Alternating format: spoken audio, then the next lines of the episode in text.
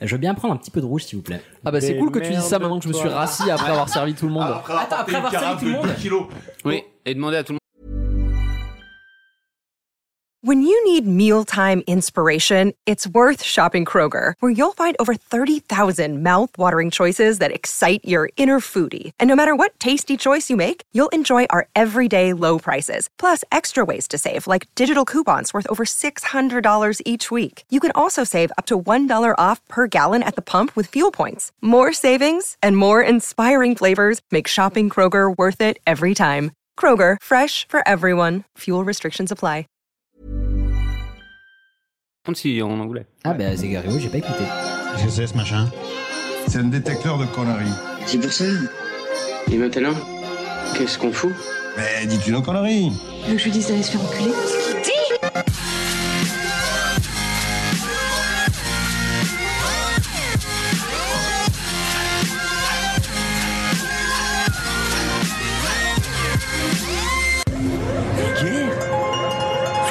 Oui, je trouve ça vulgaire. Bonjour et bienvenue pour ce nouvel épisode de Pardon Maman, le podcast de vulgarisation qui traite des petits et des grands sujets pour les rendre le plus vulgaires possible. Aujourd'hui, avec moi pour vous divertir, j'ai une fine équipe, à commencer par Juan. Yo Motivé. Ça va Très bien. Hicham. Salut Salut. Et Camille. Hello Comment ça va Bah ça va, on- et toi Bah écoute, ça va très bien parce qu'en plus on est très bien entouré autour de cette table bien beaucoup fournie. trop nombreux. Une- Beaucoup trop Une, de nos nombreux. tables les plus fournies de la saison 2, voire la plus fournie, puisque nous avons avec nous euh, Alex et Jay de podcast. Bravo. Salut Comment C'est allez-vous gênant. Ouais, ça va, merci beaucoup de nous va bien, inviter. merci. Bah, merci à vous de venir, ça nous fait très très plaisir. Et on a aussi un invité surprise qui nous a envoyé un petit message il y a des jours, genre Oh salut, je passe, ça fait longtemps qu'on ne s'est pas vu. Et ça nous fait un énorme plaisir de te recevoir puisque nous avons Vincent à notre table, Vincent Bonal, euh, le, le, le, le saint patron du Pélisol. Merci pour le vin Salve numéro pour la 2 dégradation de la qualité de ce podcast. Non, pas du tout. Yes. Pas du tout, ça me fait très plaisir de te recevoir pour euh, ceux qui ne s'en souviennent pas ou qui n'ont pas encore écouté l'épisode. On avait déjà reçu Vincent dans la saison 1 Oui. euh, où tu nous avais parlé des termes du vin, c'était très très chouette. Et là encore, tu es euh, revenu nous voir avec ton vin puisque euh, Vincent est vigneron. Un podcast foiré sur deux et de ma responsabilité. Mais c'est bien, le mec assume.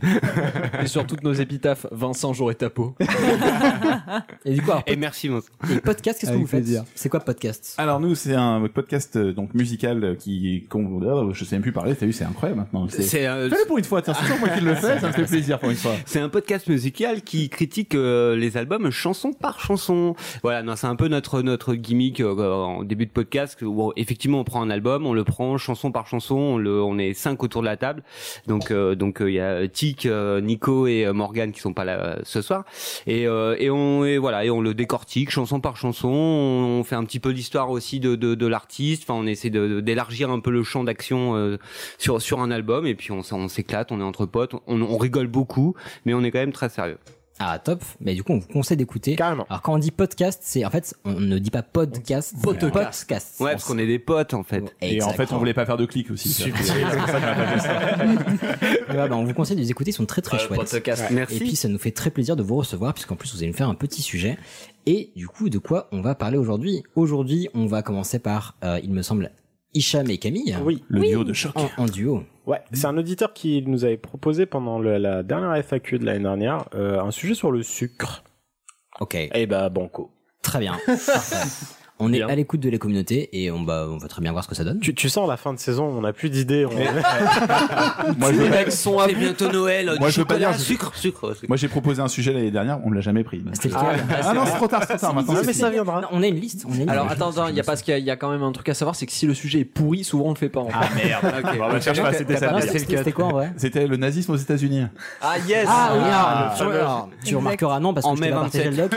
J'ai marqué à côté euh, pourquoi pas Envoyé à élargir au Culture 2000. suprémacisme. Ah, mais oui, non, c'était en fait, c'était un peu le, la continuité Bah, logique de la chose. Mais j'ai bien noté, je fais ah cool, mais en fait la liste là fait à peu près genre 130 lignes, donc ça fait beaucoup. Ah, vous êtes trop demandé, les mecs.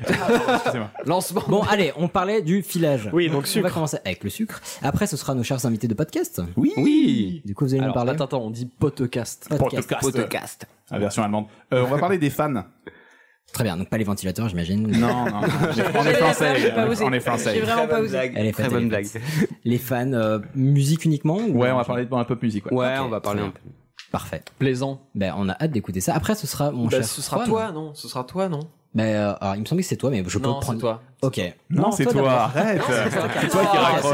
Non, c'est toi qui raccroche. Ok. Moi, je vous ai prévu un, un petit pavé sur l'intelligence artificielle. C'est Ah. Plaisant, tu dises un petit pavé, ça donne vraiment envie. Non, mais ça va être cool. C'est euh, pour comprendre un petit peu ce que c'est, ce que ça veut dire. Et euh, normalement, c'est très, c'est très simple. Donc, Ça donnera un article médium comme d'habitude. 17 pages. Il faut faire du clic. que veux-tu ça, ça va être, ça va être bien. J'espère. Vous me direz, vous me direz, c'est bien. Voilà. Ok. Et après, ce sera toi. Euh, bon, on va finir plus léger. Moi, je vais vous faire un truc sur le, le comportement des chats. Voilà. Les, les- les- les chats, les, les petits chats. Les petits- les comment- animaux, Comment euh, interpréter leur, euh, leurs différentes attitudes un petit peu cheloues. Parce Y a que pas le une application chat, pour il ça va- Est-ce que ton sujet, c'est pas juste c'est des Pour le chat. connards et puis euh, Non. Ils Hein veulent nous assassiner. voilà. Oui, entre autres. Mmh. Voilà. Très il, bien. il- il me semble que les nuls avaient fait un sujet là-dessus il y a quelques années, mais bon, c'est notre histoire. C'est un communiqué du CCC. Comité contre les chats. Voilà. C'est vraiment des branleurs. Et en parlant de chat, est-ce qu'on commencerait pas par le sujet sur le sucre Très bien. Ah oui, parce qu'il n'y a aucun putain de rapport, c'est ça Bon, faisons comme ça. Vous voulez du sucre 16. Ah là là Ah, là. Ah oui, c'est doux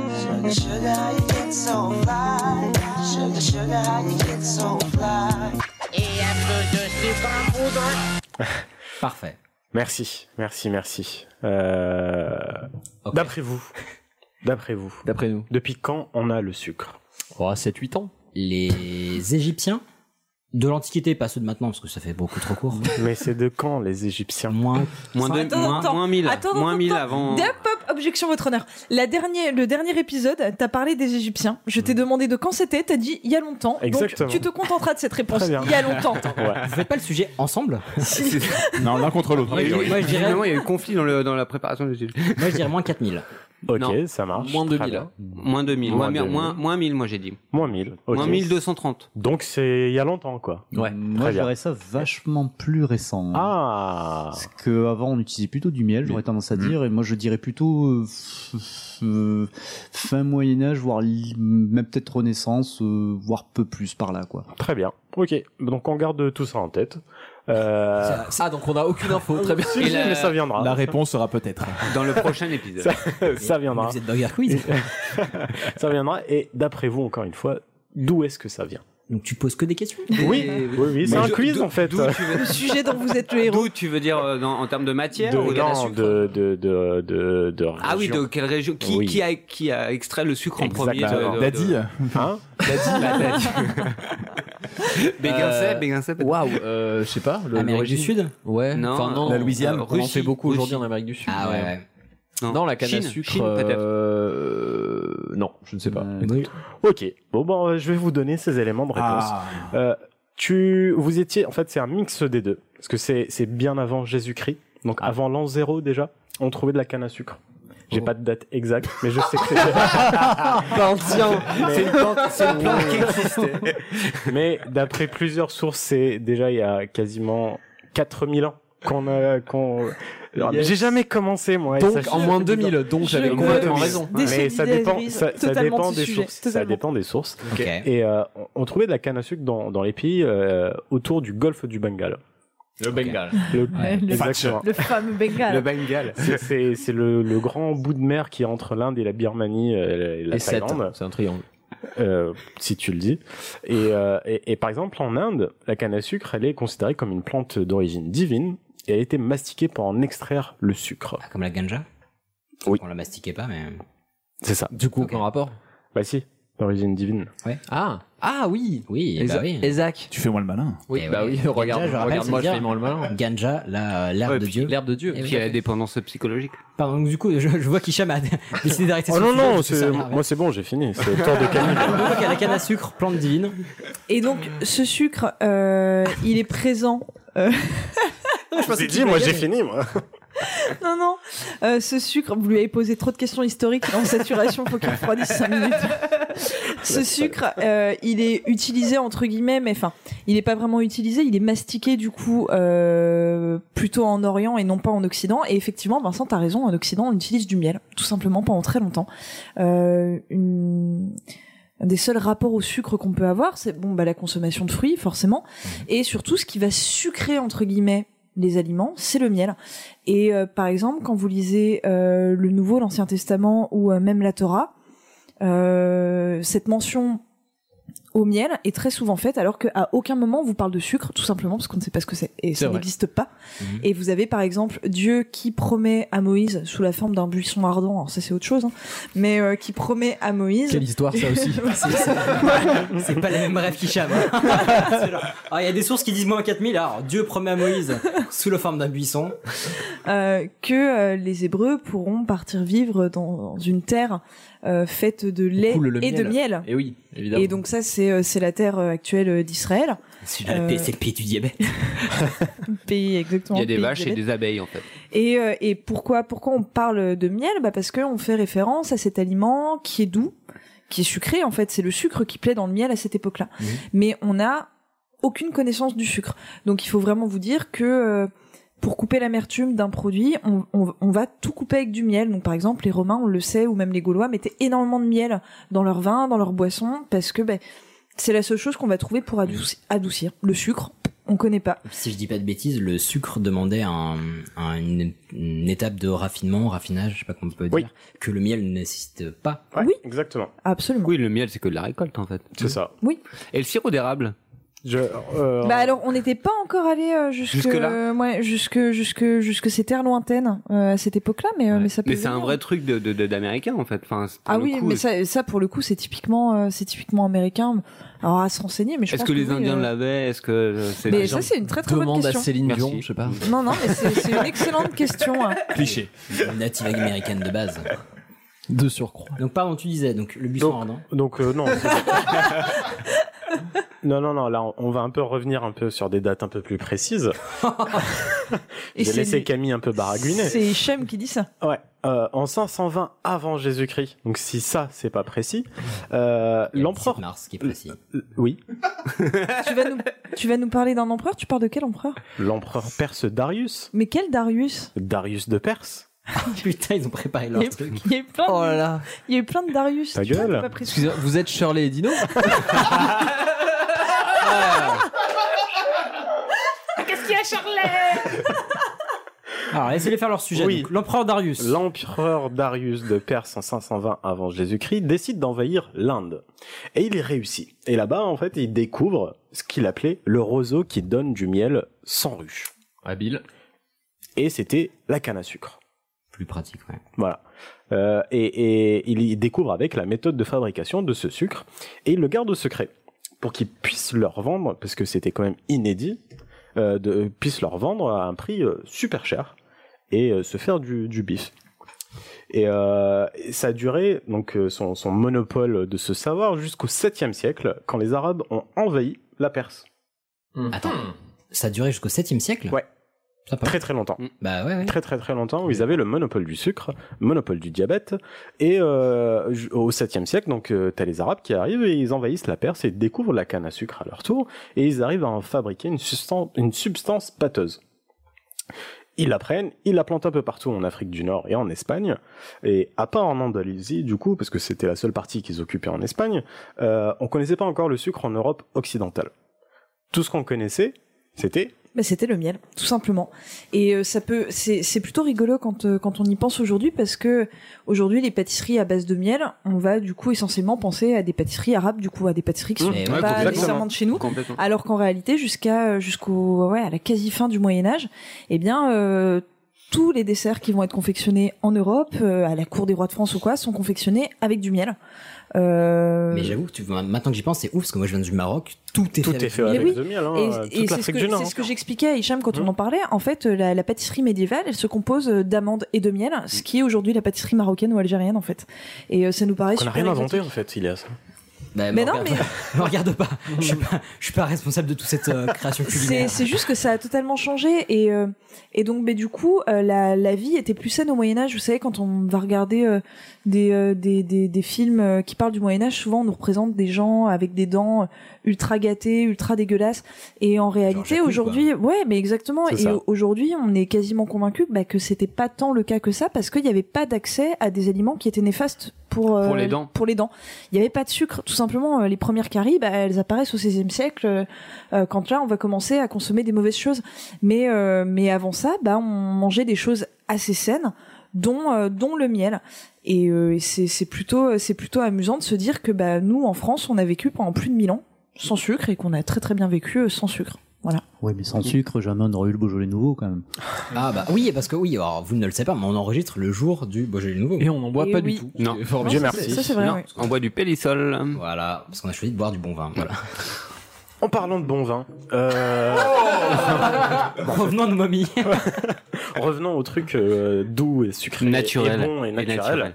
Euh, donc euh, les Arabes, ils avaient, euh, ils avaient leur, euh, leur petite recette euh, de, de sucre et, et pareil, ça durait super longtemps parce que ça a duré jusqu'au 12e siècle où ils avaient encore eux le monopole du euh, du savoir entre guillemets. Euh, Bah, jusqu'au XIIe siècle, ils avaient peut-être le, mono- le monopole pardon du savoir, mais l'empire, euh, on va dire arabe musulman, était monstrueux à l'époque. Oui, Ah non, mais- oui, oui, Donc, ils, avaient le, bien mo- sûr. ils avaient le monopole, mais sur la, un quart du globe. Non mais là là on parle Non, mais vraiment euh, je parle de- je, je- on En est en- fait, je fais un le sujet sucre- sur le sucre. hein. Ok, mais le sucre est oriental et le miel est occidental Oui, non, mais en c'est- gros. C'est Voilà. juste pour te dire, enfin pardon, c'est juste pour dire que le- l'empire à l'époque, il n'était pas juste euh, limité à l'Arabie, mais il allait super loin. Ah Mais bien sûr, parce qu'on est encore en Andalousie, enfin et voilà. pardon. Donc au 12e siècle, qu'est-ce qui se passe au 12e siècle Bah c'est l'avènement du 13e siècle. C'est- C'est juste avant, c'est c'est juste après le, di- le, le, le 12e aussi. Exactement, exactement. Et, et en fait, il y avait aussi les croisades. Oui, Mais oui, Ouais. oui, oui, Clovis. enfin, euh, La, la, la, la troisième, euh, troisième vague de croisades euh, avec euh, les Anglais euh, qui, euh, qui, qui ont réussi à, à prendre cette, euh, ce qu'ils appelaient à l'époque euh, l'épice. Donc une canne à sucre pour eux, c'était une épice. Comme quoi, ils savent pas manger. Et, euh, On ne discrimine pas les autres populations. Cliché. Et euh, ils ont réussi à voler donc cette, euh, cette recette pour pouvoir faire du sucre. Et à leur tour, profitent de, de- de- du, du fait que ça soit pas connu en Europe occidentale pour le vendre à un prix super fort. Euh, D'après ce que j'ai j'ai trouvé, ils vendaient un kilo de sucre à l'équivalent aujourd'hui de 90 euros. Ok. Donc c'était quand même un produit de luxe. Ce qui est rare et cher. Je Euh, pense que oui. le fait à l'époque Exactement. de pas pouvoir en produire faisait que. T'imagines, ça faisait presque 800 francs. Ouais. C'était plus cher qu'une bouteille de rhum. Merci, Ah, mais, mais ouais, il me semble que c'était vraiment un produit de, euh, enfin, exotique, de luxe, et C'est euh, ça. offrir du sucre à un empereur, un roi, un machin, etc. C'était, enfin, c'était un signe de, c'était un cadeau super euh, louable, quoi. Enfin, super. euh, Comme si précieux. on t'offre une super bouteille de cognac à l'heure actuelle Ouais, voilà. euh, Mm, à 100 balles. Alors que là, on te ramène une bouteille de, enfin, un, un pot de 1 kg de sugar daddy, tu fais. un- Ouais, tu, ouais, tu fais, putain, t'aurais pu prendre du béguin sec. hein. Sugar Daddy Sugar Sugaret. Donc voilà, c'est un luxe. Et, et puis on, on- on avance un peu dans le temps jusqu'à ce que Christophe Colomb, euh, il en avait pris avec lui euh, quand il allait euh, chercher, enfin découvrir le Nouveau Monde, et il en plante aux Caraïbes. Et on, décou- on découvre que le climat euh, tropical, en fait, c'est parfait pour pouvoir cultiver cette euh, canne à sucre. Et, et il commence à en fabriquer en masse.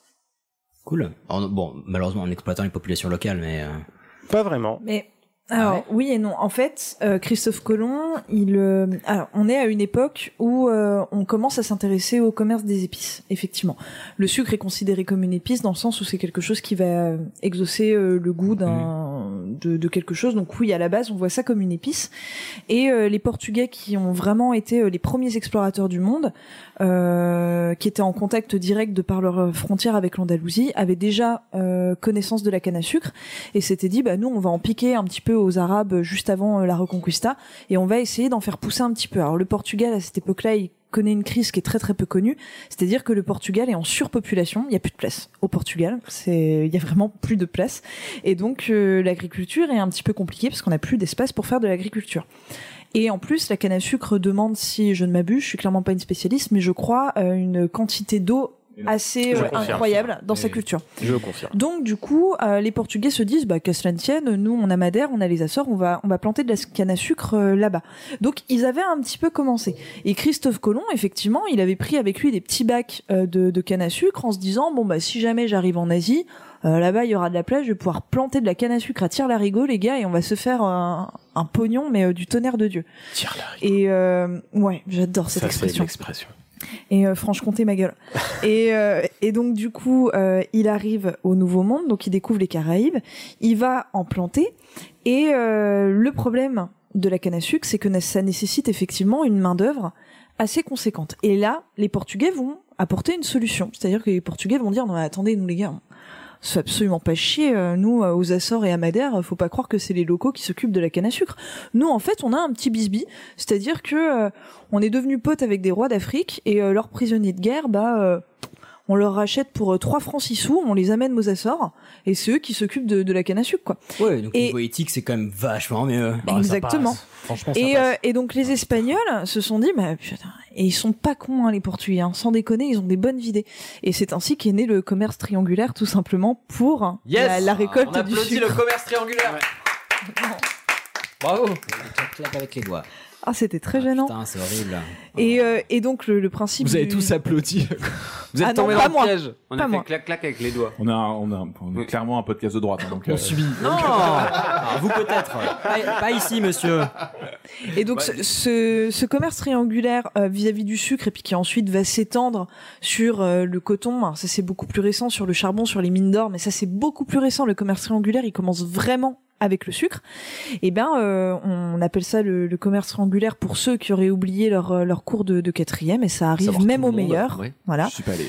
C'est euh, c'est-à-dire que ce sont des bateaux qui partent des grands ports euh, des côtes atlantiques européennes, donc euh, Le Havre ou Amsterdam essentiellement, qui partent en Afrique rencontrer les rois d'Afrique euh, pour dealer avec eux, euh, leur filer un petit peu de bif, et en échange les rois d'Afrique ils disent bah voilà moi écoute j'ai 250 prisonniers, je sais pas quoi en faire, c'est soit on les igouille demain matin, soit tu les prends avec toi, je te les vends, tu me files un petit peu d'argent.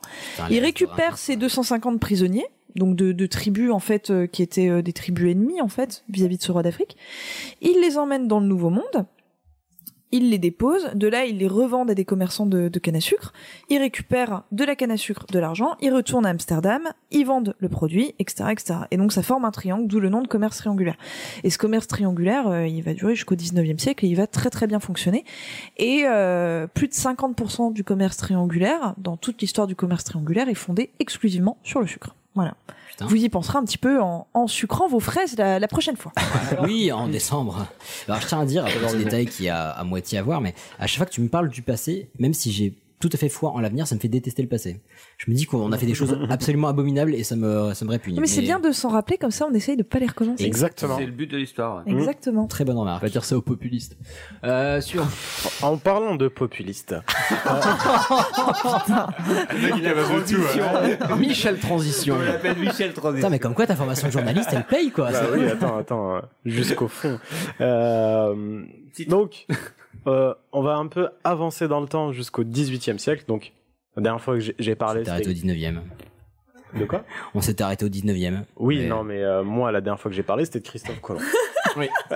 Monsieur. Et alors, on parlait de, de, Chri- de Christophe Colomb avec la, la- la- le, commerce- le commerce triangulaire et tout ça. Et donc, au XVIIIe siècle, les Anglais sont toujours les premiers producteurs européens de sucre et avaient le monopole dans ce domaine-là. Oui. Attends, mais ils avaient le monopole En Europe, oui. Ok. C'était eux qui, euh, qui, Ok. qui géraient le sucre en Europe. Ok. Euh, arrive Napoléon.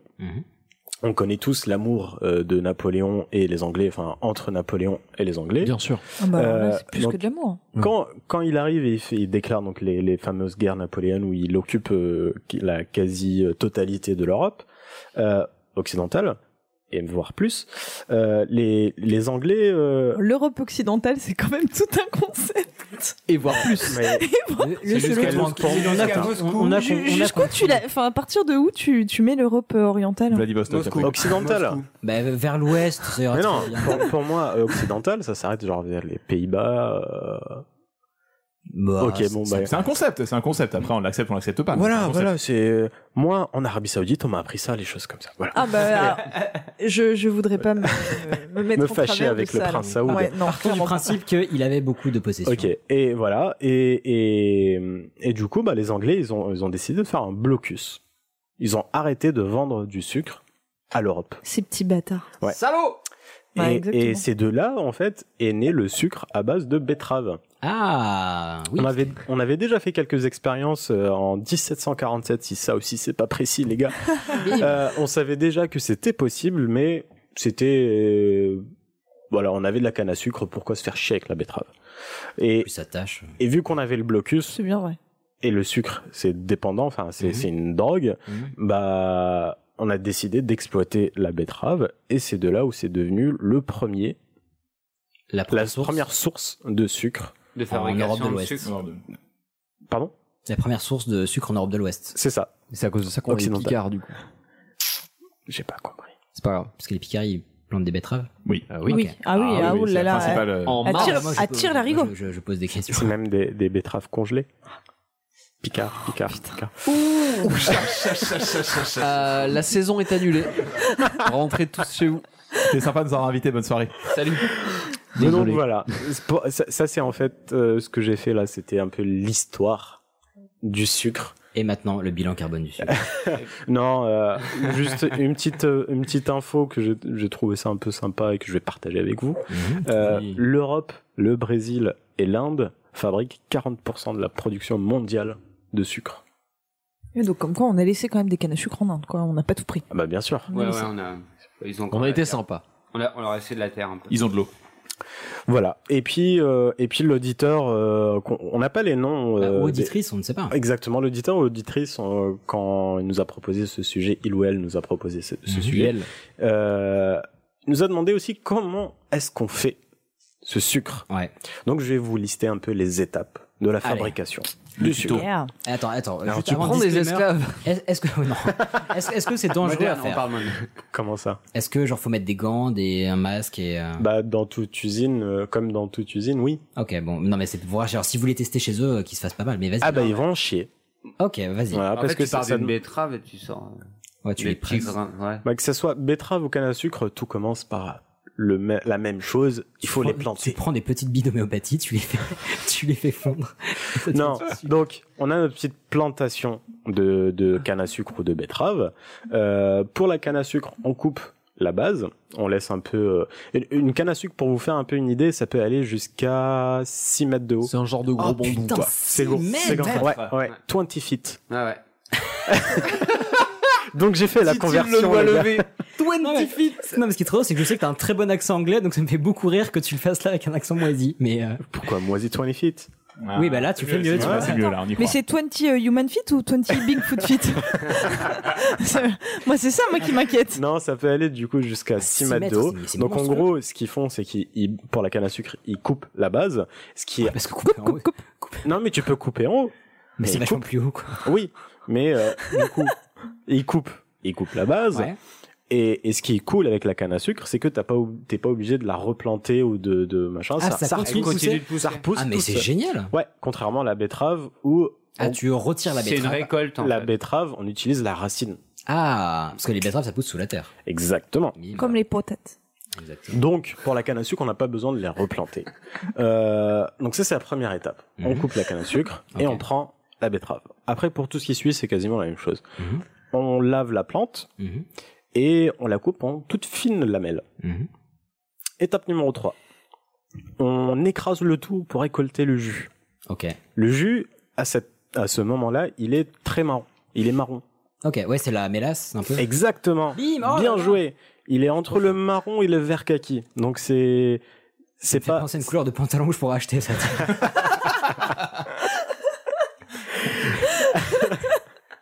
Tu qu'on en parle Donc, on a ce fameux jus. Euh, ensuite, on sépare le jus des fibres parce que bah, on a tout écrasé. Voilà. Et les fibres vont nous servir pour plus tard. Donc, le jus, il est mis dans un évaporateur. On peut imaginer ça comme une grosse casserole où on, on va, on va mettre le jus dedans et puis on va le chauffer par un foyer.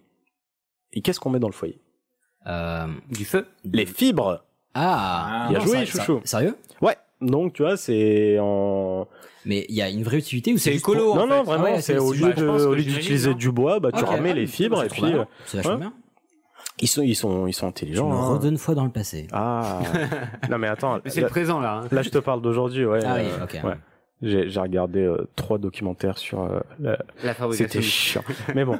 euh, euh, donc, on utilise les fibres qui ont été préalablement séchées pour alimenter le feu. Euh, J'ai mis entre parenthèses Abil Juan. Euh, le, le, le- le jus s'épaissit puisque l'eau s'évapore, Mhm. d'où l'étape d'évaporation. Et ensuite, on passe à la cristallisation du liquide. Mhm. Donc, Yes. norm- normalement, juste en refroidissant le jus, bah, il se cristallise.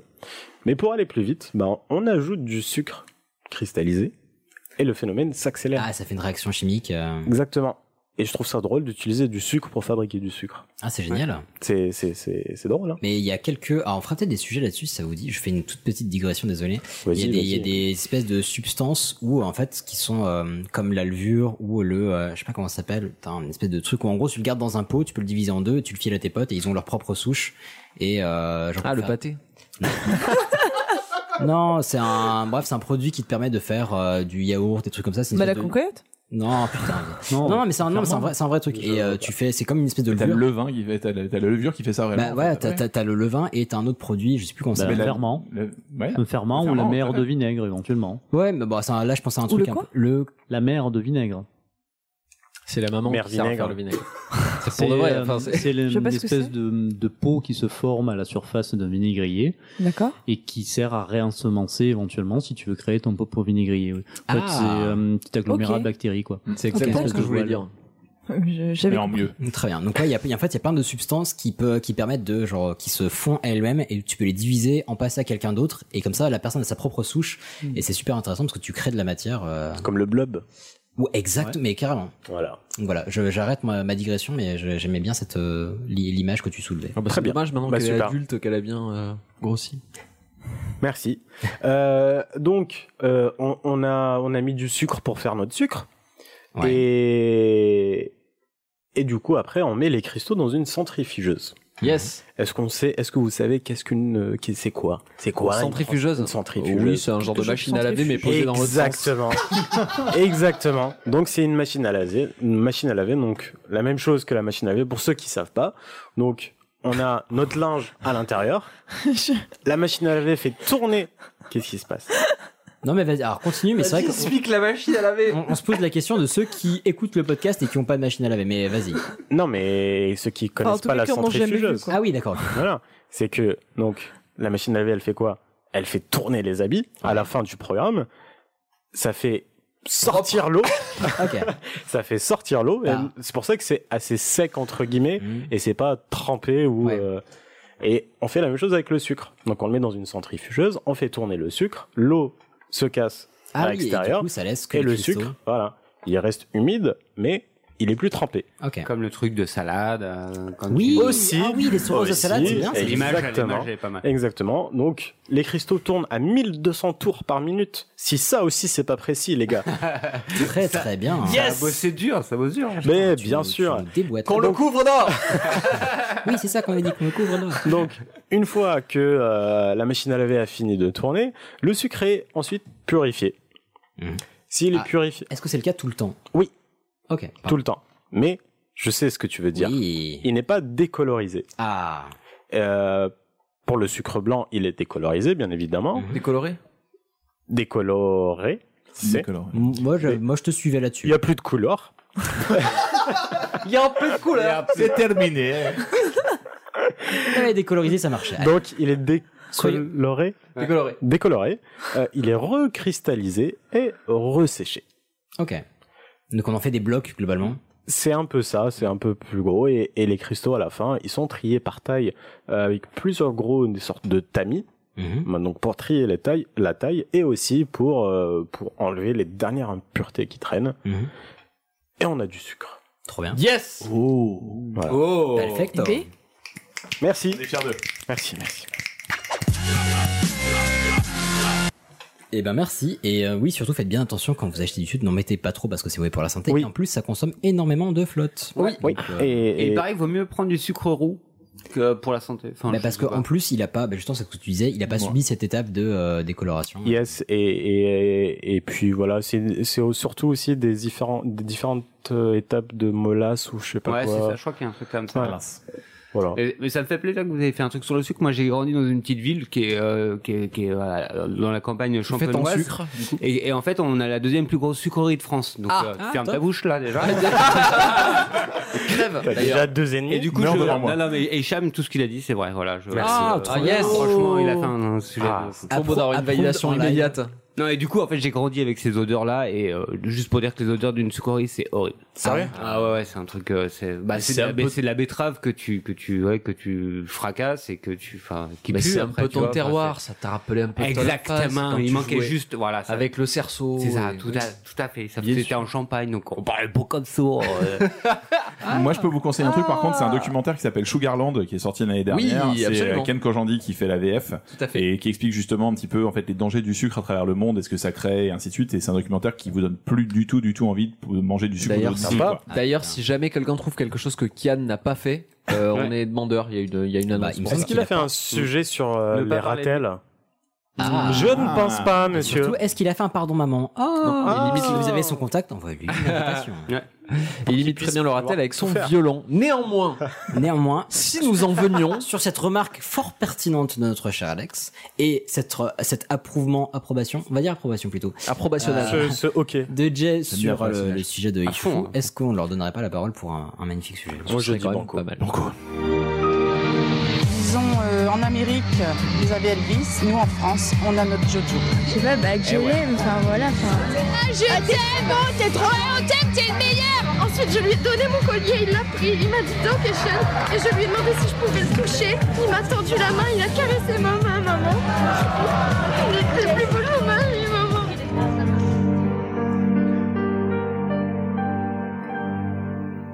on, a, on a reconnu les fans de Tokyo Hotel. avec le collier. Exactement. The Les real meilleurs. ones, les vrais. Moi, si j'ai, attends, je- si je Ah, me permets, mais si j'ai une enfant qui me dit, il m'a touché la main, maman, il m'a touché la main, je flippe. Ah, Tu peux flipper direct, mec. hein. C'est un truc que tu peux. euh. Est-ce que justement, autour de la table, il y en a déjà un d'entre vous qui a déjà été fan Ah, qu'est-ce que tu C'est dis difficile à dire. Alors, justement, j'ai été ado. Il y a- il y a une Donc, un définition petit peu. perso. Ouais, il y a une définition perso à chaque fois de chacun peut avoir sa définition. Est-ce que vous avez été fan d'un truc à vous dire à un moment genre Ah, je peux pas vivre sans quoi Ouais. Ah, moi- Ah, moi, ah, franchement. ah ouais, Ah, ok, vas-y. j'avoue. Alors, vas-y, chaud. Charles le Chauve. Bah, Ah, mais vous rigolez, mais avec Robespierre, elle est ouf. Et c'est pas du tout une blague. C'est vrai Non, mais c'est pas vrai. N'importe Si, si, elle veut s'acheter un t-shirt Robespierre. Sur donc, notre, euh, sur, notre, cha- sur notre channel Slack, ton image c'est quoi C'est pas Robespierre qui a des lunettes de soleil Bah voilà. Alors, vas-y, balance, euh, balance le dos, ça, balance le dos. Non, Ah, euh, j'étais fan de Green Day quand j'étais ado. mais c'est Ah, très bien, Green Day. C'est vachement bien, Alors, attends, t'es allé jusqu'où en tant que fan Non, non, mais c'est-à-dire qu'un jour, euh, il y a eu une fake news comme quoi ils allaient se séparer. J'ai passé deux jours à pleurer dans ma chambre. Ah ouais, quand même. Ah, T'es vraiment fan. bien, alors, ouais, ouais, c'était d'accord. quand même, euh, Ah, D'accord. Disons que tu étais sensible. J'étais émotive. Alors moi je vais revenir justement un petit peu en fait d'où vient le mot fan. Alors en fait le terme est apparu en fait aux États-Unis à la fin du XVIIe siècle, mais a été vraiment utilisé à partir du XIXe siècle. Une des premières apparitions c'est dans le Kansas City Times où il est question en fait de fans de l'équipe de baseball. C'est un des premiers fans qui un des premiers mots qui a Ok. été utilisé. Ok. Donc en fait c'est l'abréviation du mot fanatical qui vient en fait du latin fanum qui signifie temple. Qui signifie quoi Temple. Temple. Ok. Donc c'est à dire qu'il y a un vrai côté Ah, religieux là. Adoration, ah, ok. Donc les fanatiques en fait font référence aux pieux, aux gens qui se dévouent en fait pour un culte. Cette dévotion souvent est poussée à son extrême. Les fanatiques est devenu connoté avec péjoratif avec le temps parce qu'en fait il y a une idée aussi quelque part un peu d'être envoûté par la personne et par le culte qu'on- que l'on que l'on Il y a- il y, entretient. a un pouvoir. euh, Exactement. Donc c'est un petit peu pour ça en fait qu'on utilise ce terme au fur et à mesure du temps. Pour cette chronique, en fait, on va s'intéresser en particulier aux fans dans la pop culture et dans la musique pop. Pop, en fait, ça veut dire populaire. Un peu comme fan, ça sonne pas pareil quand on le dit.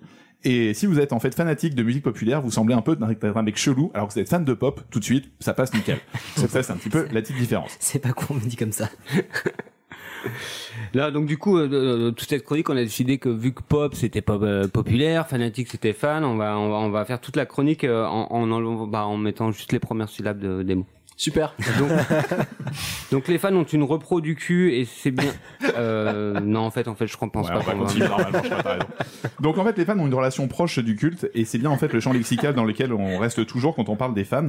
On parle en fait du culte de la personnalité des artistes, on parle aussi d'une vision prophétique des paroles de certains chanteurs, et d'ailleurs en fait certains chanteurs sont carrément devenus des même complètement euh, des gourous, comme Claude Seller avec sa chanson Mon amour Patricia, qui est devenu avec le temps Raël. Eh oui. Ouais, Non. Raël était chanteur avant d'être. euh, Sérieux Ouais, ouais, Raël a, a eu d'abord une carrière de chanteur avant d'être celui qu'on connaît malheureusement. Putain de Dieu. Donc euh, il a tout eu. Et donc il y a une autre, une autre personne aussi qui est devenue une sorte de gourou, c'est R. Kelly. que vous avez tous aimé avec I Believe I Can Fly, qui est en fait, alors par contre, accusé Oui, d'être à voilà. la tête d'une d'une secte sexuelle. Oui, il a quand même pissé sur une nana et tout. donc, euh, Voilà, il y a des voilà. vidéos qui traînent, vous pouvez les voir sur Oh, internet. non, je n'y vous allez ne conseille pas de Ah. les voir de votre vie, c'est horrible. Pas du tout, c'est horrible. Non, non, ouais, non, vous vous infligez pas ça. Non, vraiment, si- n'allez pas voir Ah, il ça, y a des c'est trucs horrible. plus Vous pouvez sympas à toujours regarder faire. hein. Space Jam, mais vous. Ah. Non, tu I Believe I Can Fly, la chanson change complètement dans ta vie après, tu peux l'oublier à jamais quoi. Ah. Donc en fait, l'attitude de fan est souvent à l'adolescence au moment où en fait on se détourne du chemin familial et en fait on cherche de nouvelles figures, de nouvelles personnes à aduler. En fait, une autre intelligence, une autre forme de en fait de beauté aussi, plus sexualisée, plus sexualisante. On fabrique en fait sa propre mythologie. Il y a en fait euh, beaucoup de fans filles dans la pop musique, c'est souvent ce- le cliché qu'on a un petit peu autour de Mm. ça. C'est Et pas en faux. fait, parce que la vérité c'est que les filles sont souvent fans de chanteurs et les mecs sont souvent fans de chanteuses. Sportifs. Sportif plutôt. Sexisme Et en ordinaire. fait, c'est très, très franchement, en fait, ouais, c'est un truc un peu du patriarcat, tout ça, tout ça, comme on dit. Ben ouais. Mais parce qu'en fait, c'est- la vérité, c'est que quand tu entends les garçons parler du foot et parler de footballeurs, il y a autant une, enfin, un truc fanatique que Ouais, les tout chanteurs, à que les fait. filles qui parlent de Katy Perry ou euh, de n'importe quel pop star. Il y a quand même à peu près cette attiration sexuelle, enfin, des garçons qui parlent de Cristiano Ronaldo en disant, non, mais il s'habille vraiment bien quand même. hein. Ouais, bon, les mecs, en fait, c'est Non, mais vraiment surtout dans le même avec, délire, en euh, fait. Comme tu quoi. dis, enfin, le côté. euh, Enfin, outre, pardon. je- Ah non, je- et- Je te donne la. Il chouchoute à part d'accord. Ah Ouais, on, on traîne pas avec les mêmes gens du coup. Enfin, j'ai jamais vu un, un de mes potes qui dit putain Cristiano, il a sa, mon- il, il a un t-shirt. euh, non. Parce qu'il l'a pas dit, mais il le pense. Non, mais surtout, en plus, ce qui est, euh, ce qui est, enfin, ce qui est rigolo entre guillemets, c'est justement le pouvoir de euh, la, on va dire l'idole. Je sais pas qu'on va, euh, Ouais, complètement, on va mais c'est dire bien. l'idole. Et en plus, encore un truc qui est un peu délicat, Religieux. etc., voilà. Euh, et justement avec les, enfin, que ce soit footballeur, euh, sportif ou euh, ou justement chanteur, il y a un vrai truc où genre si tu parles mal de cette personne, Ah bah, il y a- il y a, tu- en fait, tu il y a deux- froisses. il y a deux camps qui se créent. Bien sûr. Et avec la musique, on a vu avec les les Billy Birds et les One. euh, One, Les One D, enfin, les Directioners. Ouais, di- oui, Directioners, merci. Et, euh, et avec les footballeurs, c'est pareil, genre putain, mais tel mec, il est pas sélectionné, on dira pas qui. Euh, et voilà, et ça rend les gens ouf. Enfin, ils, Ah ont non, mais ça- un, ils ont un investissement émotionnel sur la question. Complètement. qui- Ah oui, c'est ça. Après, c'est moins physique potentiellement, mais quand même, il y a- je pense qu'il y a quand même un peu de ça là-dedans, quoi. Donc en fait, on projette justement sur ces idoles des valeurs, des fantasmes et une part de star attitude aussi. Il y a Guy Debord, la société de la, du spectacle, tout ça, tout ça. hein, je vais pas raccourcir là-dessus, vous connaissez bien. Donc, ces idoles pop, en fait, permettent d'entrer dans le monde de l'adulte avec des figures fortes et sécurisantes. D'ailleurs, en fait, les pop idoles sont souvent jeunes. Quand vous regardez, en fait, c'est Mm. rarement des personnes Mm. assez âgées. En fait, c'est quand même des Mm. personnes jeunes. Donc, en fait, c'est une sorte de grand frère. Pas Pascal le grand frère. On se rassure là-dessus quand même. On parle bien, en fait, justement, là, une sorte de but à atteindre, Mm. une sorte de vraiment d'idole qu'on met au-dessus sur un pied, sur un piédestal. Donc, en fait, fan et identité ne font qu'un. Soit on se détache pour devenir soi-même, soit on continue à essayer de devenir l'autre, son idéal. Et là, c'est un gros raccourci de comptoir que je vais vous faire parce qu'il faut aller vite. Mais monter sur scène pour exister, être vu et vivre euh, une vie exceptionnelle hors norme, ça c'est un petit peu un truc qui, a- qui, a- si- qui a- excite beaucoup de jeunes euh, là-dessus. Si j'existe. Voilà, c'est- exactement, tu vois, c'est être, d'être fan, fan, c'est bien bien sûr. ça, tout ça. Et donc, euh, tout ça, il y a un truc qui m'a toujours marqué quand j'étais petit. Moi, c'était un petit peu un t-shirt que portait Axel Rose des Guns N' Roses euh, durant le concert de Use Your Mylène Illusion. Farmer, oui. Avec le Kill Your Idols, avec la photo de, enfin, avec une image de, de Jésus en fluo.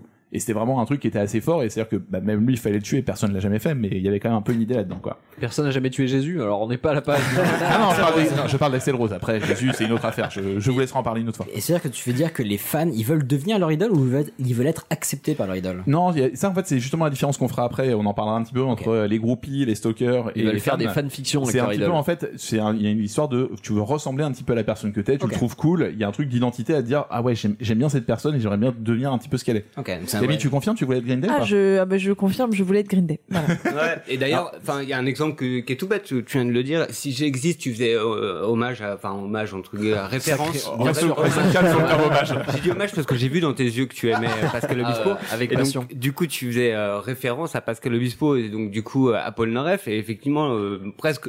Maintenant, tu pourrais te dire que lui, il l'assume, il l'a assumé, il a fait une chanson qui s'appelle Fan, et il explique aussi très bien que, en fait, il voulait être à sa place aussi, et puis presque euh, 20 ans plus tard, parce que, parce que Obispo, ça fait même plus que ça qu'il est, qu'il qu'il est là, tu dis qu'il a presque tué son, son père en termes de, de, de fan Ouais. attitude, parce que, euh, Il a, fait, il a fait son chemin, il a fini par. il a euh, fait son chemin euh, au Polnareff, on l'entend plus quasiment. Enfin, Il sort un nouvel album prochainement quand même. hein. Ouais, bah, ça fait 8 ans qu'on entend Hmm. Mm. ça, mais, euh, mais, en- mais bon. Il a bref. sorti cet album dans sa vie, c'est quand même pas grand chose. Ouais, ouais, c'est ça. Puis euh, il y a eu la fuite, etc. Enfin, hein.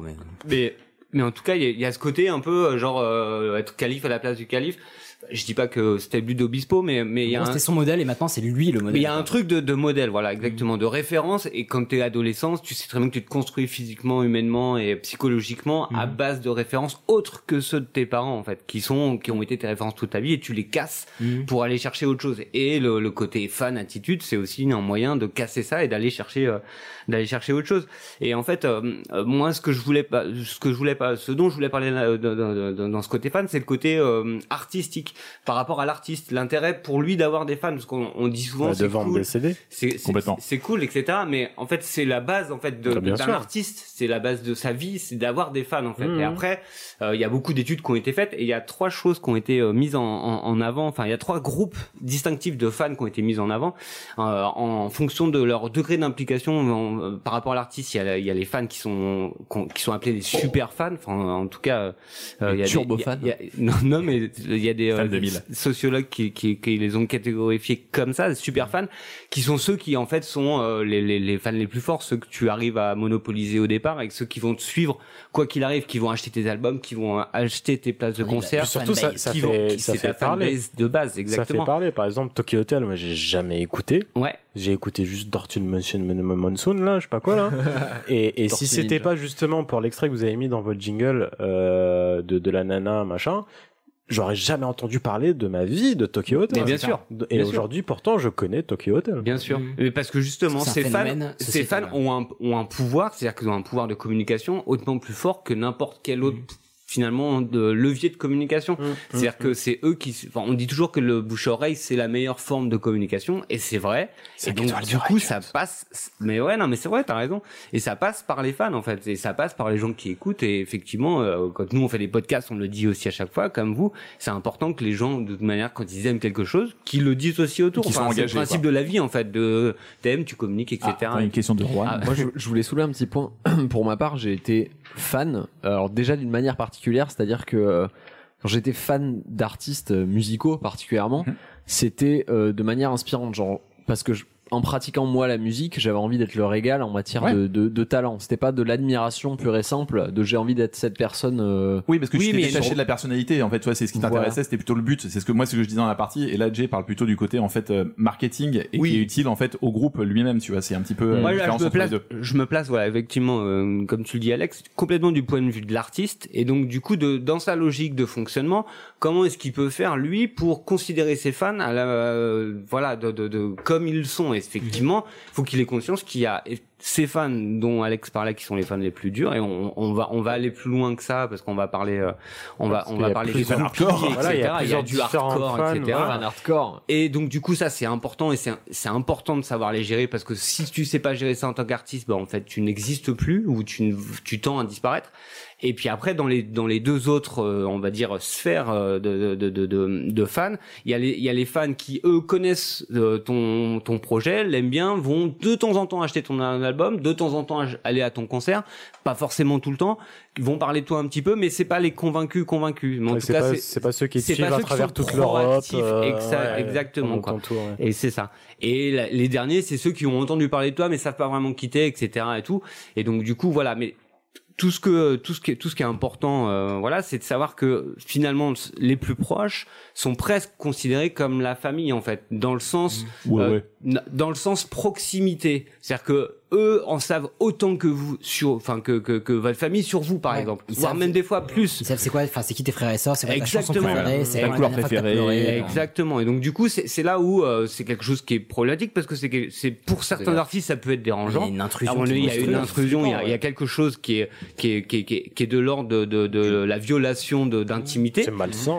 Mais en même temps, c'est primordial. Donc il y a un côté assez malsain de, de il faut que je garde quand même cette relation parce que c'est ça, ça me fait vivre malgré tout. Et Bien en même sûr. temps, voilà, c'est des gens qui m'aiment aussi. Donc il y a aussi un espace d'échange, enfin Mmh. un Mhm. échange complet. Et en même temps, c'est euh, faut faut savoir le gérer parce que au quotidien, il y a euh, en fonction des des, des, des artistes ou ou pas euh, des fans qui sont plus ou moins euh, hardcore. euh, Et voilà. par rapport à la carrière, ça a de l'importance. Euh, J'en parlais Complètement. récemment par rapport à Damien Saez, on, on l'a même mentionné tout à l'heure. C'est- Voilà, Damien Saez, aujourd'hui, tout le monde s'en fout. Non, mais rempli Mais des Bercy quand il même. a- euh, tranquille. Ah, mais lui, complètement. Il a, oui, il a une base de En fait, fans. il y a une partie, il y a une partie de la France qui s'en fout complètement, mais il a ses fans qui le suivent par Le mec remplit trois Bercy en claquant des doigts parce que juste il annonce euh, qu'il C'est sort un nouvel incroyable. album. Alors que quand tu le vois aujourd'hui, quelqu'un qui découvre Damien 16 aujourd'hui se dit quel est ce connard Je te dirai ça demain. Enfin, Joker. je- Sois- non, non, soyons je- gentils avec lui. Je, je prends comme base, imaginons que je Non, connaisse non, mais pas je du suis tout, je d'accord. prends comme base ses derniers communiqués, euh, Oui. sa Qui dernière en fait, pochette oui, d'album qui est objectivement dégueulasse. Complètement. je, je sais pas ce Ouais. qu'il va sortir derrière.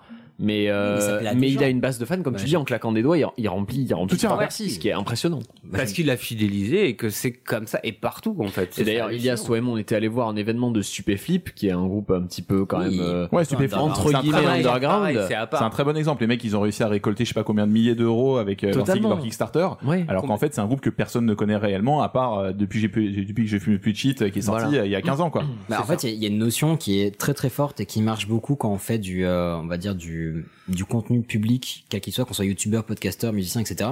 On a très souvent, euh, ça marche, enfin en tout cas beaucoup pour le YouTube podcast, euh, il y a une phrase qui dit genre, euh, on vient pour le concept, on reste pour les personnes. Et c'est Mais ça, c'est en vrai. fait. C'est que le concept plaît, donc tu vas t'y intéresser. Et en fait, petit à petit, tu vas commencer à connaître la personne, à l'écouter, à en apprendre un peu plus sur sa vie. Et si cette personne fait autre chose, bah tu vas potentiellement la suivre parce que tu t'es attaché à cette personne. Bah, c'est complètement votre cas, les gars, en fait. C'est euh, comme pour nous, C'est il vous, est- en fait, les- concrètement. On vous Non, non, écoute mais parce qu'on vous les- aime bien. Les gens viennent pour la culture, ils restent pour Camille.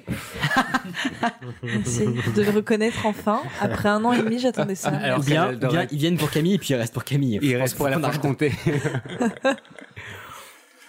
Euh, donc, euh, Ceci fiction, dit, toi, tu parlais de la le fiction, Mont je crois, Blanc. non T'as- T'as entendu le blanc hein, après Franche-Comté ouais, ouais, Franche-Comté. Tu vois ce que tu. C'était le malaise. Ouais. C'était un moment de respect. Voilà. Exactement, c'était une minute La de concoyote était dans ma bouche, c'est pour ça que je me sentais pas bien. Titre. donc non et donc pour- juste pour conclure donc on a ces, tro- ces trois strates de de, de, de de fans on va dire les fans les super fans les fans euh, euh, engagés et puis euh, les fans occasionnels et euh, moi je vous conseille enfin je vous- il y a un film que j'ai adoré et, et- et qui parle euh, qui, qui s'appelle Jean-Philippe et qui est avec Mais euh, oui, mais il est Fabrice génial. Lucchini et qui est un film génial Il est top, justement ce film. sur la- l'attitude du fan. Est-ce que le fan peut aussi euh, aider ou provoquer euh, pour son artiste Et, je- Enfin, ouais, c'est un point de vue qui, est- qui, est- qui, est- qui a pas souvent été euh, élucidé, enfin ou en tout cas euh, creusé. Et je trouve que de ce- de- dans ce film-là, il est hyper bien fait.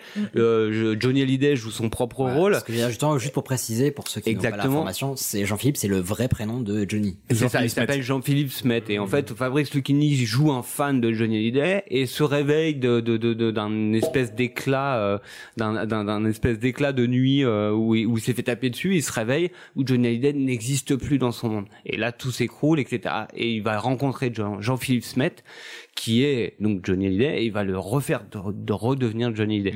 Et voilà. Et donc, du coup, il y a, il y a ce Il côté. va, il va refaire vivre la star. euh, à C'est ça, partir de il va son lui émotion, refaire son chanter Par souvenir. rapport à son ressenti de fan, comment il va reconstruire avec un fan. Quoi. Ah, Exactement. Alors, est-ce que justement vous vous connaissez la différence entre un fan et une groupie Euh, bah, surtout, une groupie, c'est c'est facilement féminin en fait. Enfin, c'est présenté Alors, comme une caractéristique Ah, féminine. Moi, je dirais qu'une groupie est fan de tout ce qui a de l'attention ou du. Je sais pas. Ah, Ah, en fait, pour moi, fan, fan, c'est tu es fan de la musique. Ok. Groupie, c'est tu es fan de tout ce qu'il fait. Genre, Ok, euh, Ah, Il y a quelque chose de genre presque Green Day, ça- malsain Alors, dans- ouais, dans la ouais, groupie, en groupie, fait. tu Je dirais dirais que- qu'il y a une forme fan du- ouais, d'hystérie voilà. dans la Ouais, bah, c'est- groupie. moi, je suis Je voulais dire, il y a la Juan- composante voilà. sexuelle en plus, ouais. Juan a un, peu, C'est un ça. petit peu le bon truc en fait, c'est un petit peu ça. Si vous faites la différence entre les deux, elle est assez simple, c'est que le terme de groupie en fait est arrivé avec la pop culture dans les années 60. C'est un terme qui est utilisé uniquement en fait dans les pays anglophones, en Espagne et en France. C'est un peu le terme qui est utilisé dans ces trois pays, enfin Et c'est dans tous les en pays gros- anglophones. groupie dans les pays anglophones aussi Ouais, ouais, on Ah, je utilise savais le pas. terme Ouais. Ok. groupie. Et euh, voilà, c'est comme ça, c'est comme ça qu'ils disent. viscéralement, un Pokémon c'est- C'est C'est pas Ouais, lui. bah, c'est- c'est vrai. Voilà, C'est- c'est- C'est un C'est truc ça. qui est arrivé avec euh, les, les, les bandes genre les Beatles, Et tout complètement, ça. euh, exactement. ouais, ils sont trop mignons ces petits rockers et tout ça quoi. Et en fait, la différence entre les deux, c'est juste qu'il y en a un qui rentre dans l'intimité de l'autre. En fait, c'est juste que les, les fans, eux, aiment la musique, aiment l'artiste, et les groupies, en fait, essayent d'être carrément intimes avec les artistes. Mhm. Après, sans coucher avec eux forcément. Mais bon, quand même. Mais c'est- il y a c'est moyen, comme ça, non, s'il Ben, y a moyen, il y a quand même, moyen. euh. S'il y a moyen de moyenner cousin, on est bien le venu. Et voilà. Donc en fait, certaines groupies en fait sont devenues des personnalités publiques, comme euh, Pamela Barnes, qui a été inspirée, euh, qui a inspiré en fait euh, le réalisateur Cameron Crowe dans Presque célèbre. Je pense qu'aucun de vous ne l'a vu. Ah. Juan, C'est fort possible. Merci, tu l'as pas vu non plus. J'en ai aucun souvenir, mais je pense Arrête, que je- non, Cameron Crowe, mec, sérieux, enfin, il faut- putain, c'est Mais moi, moi, c'est- moi je me j'aurais sens seul, cité ça y est. peut-être. euh, alors, j'ai je, pas vu je- Alien, alors, euh. C'est vrai. moi, j'ai peut-être une connerie, mais Courtney Love, je sais plus si elle avait une euh, renommée avant de- d'être avec Kurt Cobain. Oh. Alors c'est un petit peu différent parce que euh, Courtney Love était artiste aussi en même temps, Ouais, donc c'est ça. euh, c'était un C'est- petit peu. elle était genre, déjà- je me rappelais ouais, pas. ouais. C'est pas une question de fan, c'est qu'elle a vraiment son groupe Hall déjà à Ouais, c'est l'époque vrai. et ils se sont rencontrés parce qu'ils étaient tous les deux du grunge machin. C'est Donc, vrai que c'est bien la femme de enfin, Kurt de- Cobain. Kurt Cobain. Voilà, le chanteur de Nirvana. C'est vrai, euh, du coup, et elle, c'est la chanteuse de Hall. Donc voilà, en fait, la différence, donc euh, Pamela Debar, en fait, a inspiré donc, le réalisateur Cameron Crowe dans le film presque célèbre. C'est la fameuse Penny Lane pour ceux qui ont vu le film. Ça se passe dans les années 60. En fait, c'est l'histoire vraie de Cameron Crowe qui, quand il était jeune, est devenu en fait journaliste pour Rolling Stone Magazine et a suivi un groupe de rock à travers les États-Unis. Et il y avait donc cette fan qui traînait tout le temps avec elle. Et donc Pamela Debar, euh, qui est devenue euh, très célèbre par le temps, en fait, elle, elle s'est tapée quand même dans l'histoire Frank Zappa, Mick Jagger et Jimmy Page. Ah, ça, Donc, c'est voilà. classe. Ouais, ouais. Zappa C'est qui gagnant. prend, Entre- la liste est longue, si tu veux, euh, Alors, sur Frank Zappa, vous Wikipédia. connaissez sûrement pour le rock Pour- pour l'in- progressif. pour l'information, mon Mick père est Jagger. le- mon père est le sosie de Frank Zappa. Non, Vous il a une avez grosse cette info- moustache. absolument. Putain, vas-y, j'ai envie de voir des photos maintenant. Mick Jagger, c'est le chanteur des Rolling Stones, et Jimmy Page, donc de Led Zeppelin, pour ceux qui ne connaissent pas vraiment. Quoi. Donc une petite histoire. euh, Ouais, Julien ben, on- Chasse, tu, votre- parlais, tu, parlais, tu parlais des Rolling Stones et comment ne pas évoquer Anita Pallenberg qui, elle, a foutu complètement le bordel dans le- dans- au sein des Rolling Stones. Enfin, ils s'en ils s'en sont dépatouillés hein, quand même depuis le temps.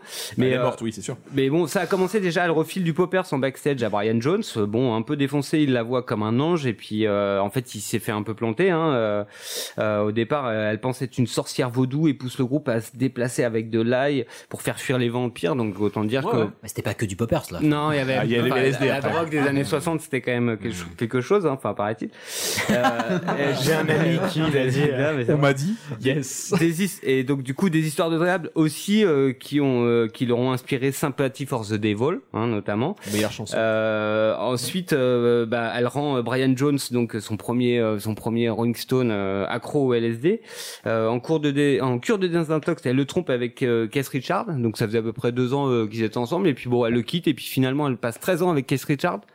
Oh, mais Euh, euh, 13 ans, c'est pas mal. ouais, tranquille. Ouais, sauf qu'entre les deux, il n'y a pas eu que ça, en fait. Ouais, il y a eu, il y a, oui, entre les deux, il n'y a pas eu que ça. Il y a eu Mick Jagger, hein, parce que évidemment, euh, sur le tournage d'un film, c'était au tout début de l'histoire avec euh, avec euh, Mais Keith voilà, Richards, donc ça euh, il n'y avait pas de problème On sur se- le on sur se- le. on se cherche, on se C'est découvre, ça, ouais. exactement. Ils ont eu trois enfants quand même avec Keith Richards et Ah, avec bah, Mick ils cherchent bien, quand même. Et ouais, ouais, ouais, bah en 13 ans quand même.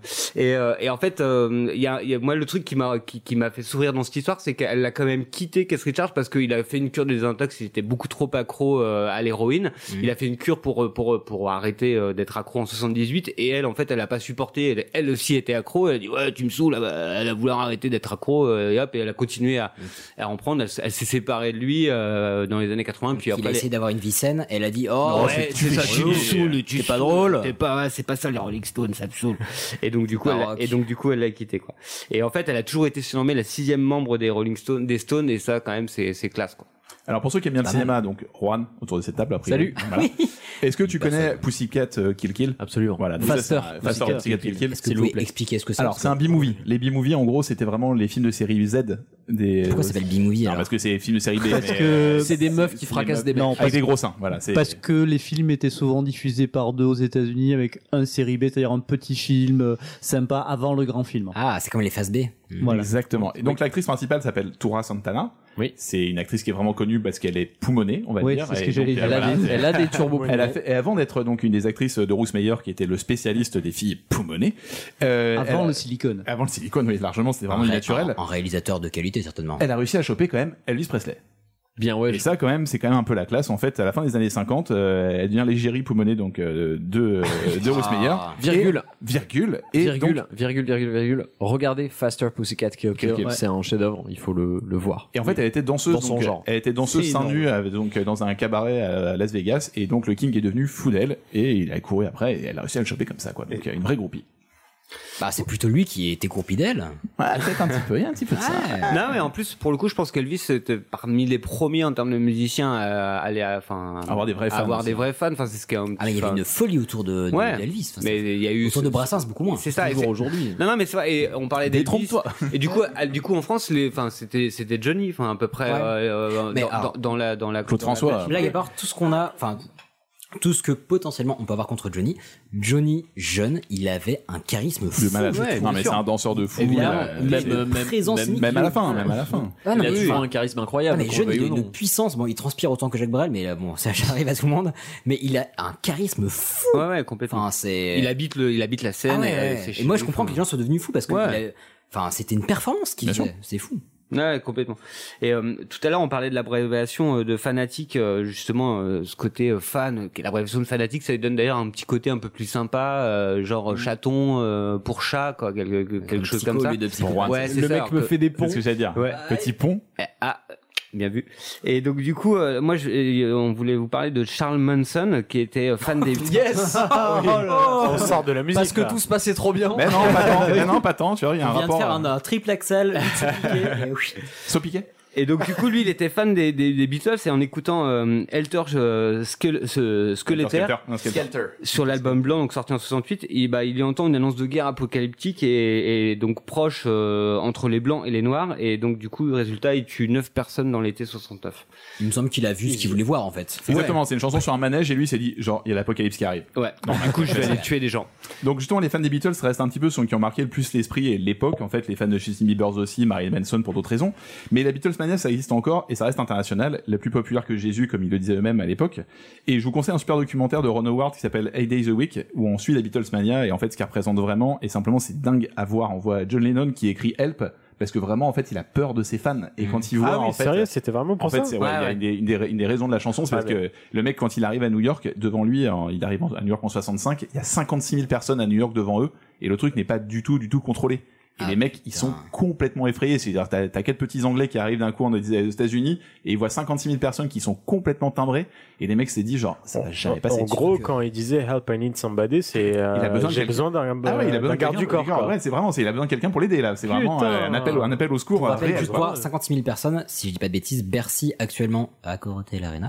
Euh, donc Bercy, ça va être à peu près 20 000 personnes, un tout petit peu plus possiblement. Ouais, quand Bah, c'est c'est un rempli stade de à France, en blin, fait, blin, euh. blin. Ouais, donc Ouais, c'est ouais. quasiment 80 000, le euh, triple de putain de Bercy qui les attendait à la sortie de l'avion. Enfin, Ouais, c'est- et ça- et en plus, c'est un stade de France quasiment. Oui. Donc, euh, Donc, c'est une foule, enfin ça peut faire peur à n'importe qui. Ah oui, bah non, mais je- on le Ça a pas comprend. fait hein. peur à Bigard. hein. Non, c'est vrai. Et le mec Quel seul humoriste à avoir rempli Bercy, merci Laura. Euh, le Stade de France, pardon. Il l'a bourré. Et Bercy d'ailleurs. Ah non, peut-être pas. Aussi Oh, sûrement. Non, non, il y a pas- c'est pas le seul. en tout Qu'est-ce cas. qu'on s'en fout, Mais il a finalement, rempli. c'était une Non, mais, discussion de- bah, Ouais, en on fait, est gentil euh, avec les invités. hein. J'ai envie de te dire. hein. Stockholm on- Bigard. On, on- on- on rebondit. hein. Et donc du coup, non, non, juste pour dire que par rapport euh, aux Beatles, euh, en fait, être fan, c'est c'est cool, mais c'est une manifestation quand même passionnelle, de, de- de- de- tout comme un coup de foudre en amour. On dit souvent que l'amour a ses raisons, que la raison ignore. Enfin, Pascal a pu dire ça à une époque. Oh, c'est beau. Ah oui, je, sais- je sais. Écoute, Pas c'est- Obispo pour ceux c'est qui super. sont poétiques. Oui. Ouais, ouais. Et c'est donc euh, p- quand euh, quand on quand on reprend ce que je vous disais tout à l'heure par rapport à Charles, Charles Manson qui a tué neuf personnes juste par par une fan attitude complètement fou. On a aussi l'histoire de John Lennon qui lui s'est fait assassiner donc par euh, Mark Chapman, euh, un fan désespéré qui quelques heures avant euh, lui avait demandé un autographe à la sortie de son hôtel donc à New York Ça, au oui. bord du du, du- du Central Park. Euh, et donc et lui tire dessus euh, juste parce qu'il était déçu parce qu'il était devenu millionnaire et que pour lui il avait vendu son âme au diable en fait tout Ouh. simplement quoi. Et donc euh, enfin voilà quoi. Dans les histoires sales aussi, vous avez Björk comme ça qui a reçu une vidéo de Ricardo Lopez où le mec se suicide en direct après lui envoyant une bombe. Le mec, il envoie une bombe directement chez Björk et le mec se suicide et il lui envoie la cassette avec la bombe. Sauf que la bombe a été récupérée entre temps et le mec se suicide et c'est devenu une sorte de groupie superstar. euh, et malheureusement, il est devenu un peu connu grâce à ça, Alors, ce qui est non quand même Ah, non très seulement triste. ça me dégoûte, par contre niveau logistique ça m'interroge beaucoup. Bah, le mec, en fait, a fait une vidéo où il- tu le vois clairement en train de créer la bombe, l'envoyer par la poste et en fait, il se suicide après en Ah oui, direct d'accord, devant la c'est- caméra, c'est- quoi. c'est pas- Ouais, mais comment il a envoyé la vidéo de lui qui se suicide C'est un malin. Il a des gens qui travaillent avec lui. Ah oui, c'est vrai que c'est pas une question code. Non, Mais- mais Bah, il y, a- il y a des exemples infinis. Dimebag Darrell, il y a beaucoup de. Complètement. de Ben, même en d'exemples. France, Mylène Farmer. Ah, ça, on Bah, va en tout à parler. fait. Justement, il y a le Ah, sujet qui c'est va- exactement, c'est exactement ce que je- sur ce sur quoi j'allais rebondir. c'est que Si tu te rends aujourd'hui dans les dans les bureaux de- dans les locaux d'Universal à Paris, bah tu te rends compte que tout est euh, tout est euh, tout est euh, sécurisé avec un sas euh, en verre, etc. Parce que effectivement en 91, il y a un fan de Mylène Farmer qui a tué un des agents de la sécurité. Non, chez- non, l'agent l'agent d'accueil. Euh, l'agent d'accueil, oui. Pardon, parce qu'à de l'époque, il n'y avait Dieu. pas d'agent de sécurité, mais l'agent d'accueil, euh, dans les bureaux d'Universal, à l'accueil, un coup de fusil. euh, hop, Le mec était persuadé Et- que et- Mylène Farmer était là, il a commencé à lui dire je sais qu'elle est là, je sais qu'elle est là, le mec lui a dit mais absolument pas, et le mec a sorti un fusil, il lui a tiré dessus quoi. Et donc maintenant il y a un sas en verre concrètement qui, re- qui conge, qui fait l'accueil d'Universal Music en France quoi. On appelle Et- le Sas Mylène Farmer. C'est c'est comme ça qu'on l'appelle, et concrètement il y a plein de gens en fait qui travaillent là-bas à l'accueil qui sont même pas au courant que c'est arrivé, hein. c'est un peu hardcore mais c'est un peu la réalité quoi. Ouais, Ah, pour revenir à ce que disait Brassin sur mourir possédé d'accord, mais ah, putain pour ça, ça fait chier. quoi. hein. Connerie. Ah, Est-ce que vous vous rappelez de Paula Abdul Oui. Ouais, il y en a Ça me un dit parce que quelque chose. voilà. Ah, oui. Donc c'est une chanteuse Ah, un mais peu oui, pop. qui- euh, qui a fait la American Idol. euh, ouais, voilà, oui, qui, a- qui ouais. fait aussi un super clip dans les années 80 avec un chat. ouais. Ça se prononce pas Aya Nakamura. Tu l'as bien dit, bravo, je suis fier de toi. La gratuité Et donc, elle, justement, comme tu l'as dit, elle a fait American Idol. Et en fait, elle a reçu une fan d'elle qui était vraiment hardcore Mhm. fan. Elle s'appelait Paula, parce que Paula Abdul. Ah Et là, en fait, Paula Abdul lui a dit gentiment, genre, tu chantes vraiment trop mal. Et la meuf est juste allée se suicider devant chez elle. Sérieux Ouais, Oh. donc euh, c'est être artiste, c'est aussi un petit peu ça. Donc Mais- on voulait vous rappeler aussi le côté un peu fan hardcore qui existe. Ouais, mais là, là-dedans, c'est hein. plus être Oui, et- fan, Non, là, là, c'est c'est- vraiment être. Non, mais là, c'est con, c'est ouais. justement, c'est être un stalker un peu fou en Ah fait. c'est un peu le- Ah là. Et puis ne pas hésiter à être très doux et délicat quand on envoie un message à quelqu'un qu'on ne connaît pas, parce que il y en a qui lisent tous les messages. euh, Alexandre Astier dit ça récemment, il me T'as semble. beaucoup, beaucoup d'artistes qui le ils- font. ils Maintenant, lisent avec les tous réseaux messages. sociaux, c'est fou, hein. Et de Oui, fait, maintenant. quand on a quelque chose à demander, ne serait-ce qu'un message, ça peut être juste très doux, très gentil. J'aime beaucoup ce que vous faites, ça me fait très plaisir. Et euh, voilà, je te stalk- je t'ai pas vu hier à 13h12 pendant que tu manges, Mm. un- enfin pendant que tu buvais un café. Mais c'est une attitude qu'on peut observer partout, de toute façon, quel que soit le, le, le milieu. euh, que si vous allez à un événement où quelqu'un qui est un petit peu médiatisé, représenté, où il y aura toujours quelques spécimens qu'on repère euh, très très vite de personnes qui sont trop fans. Et c'est un problème. Je, je- pour le coup, je n'ai aucune notion de psychologie à ce niveau-là.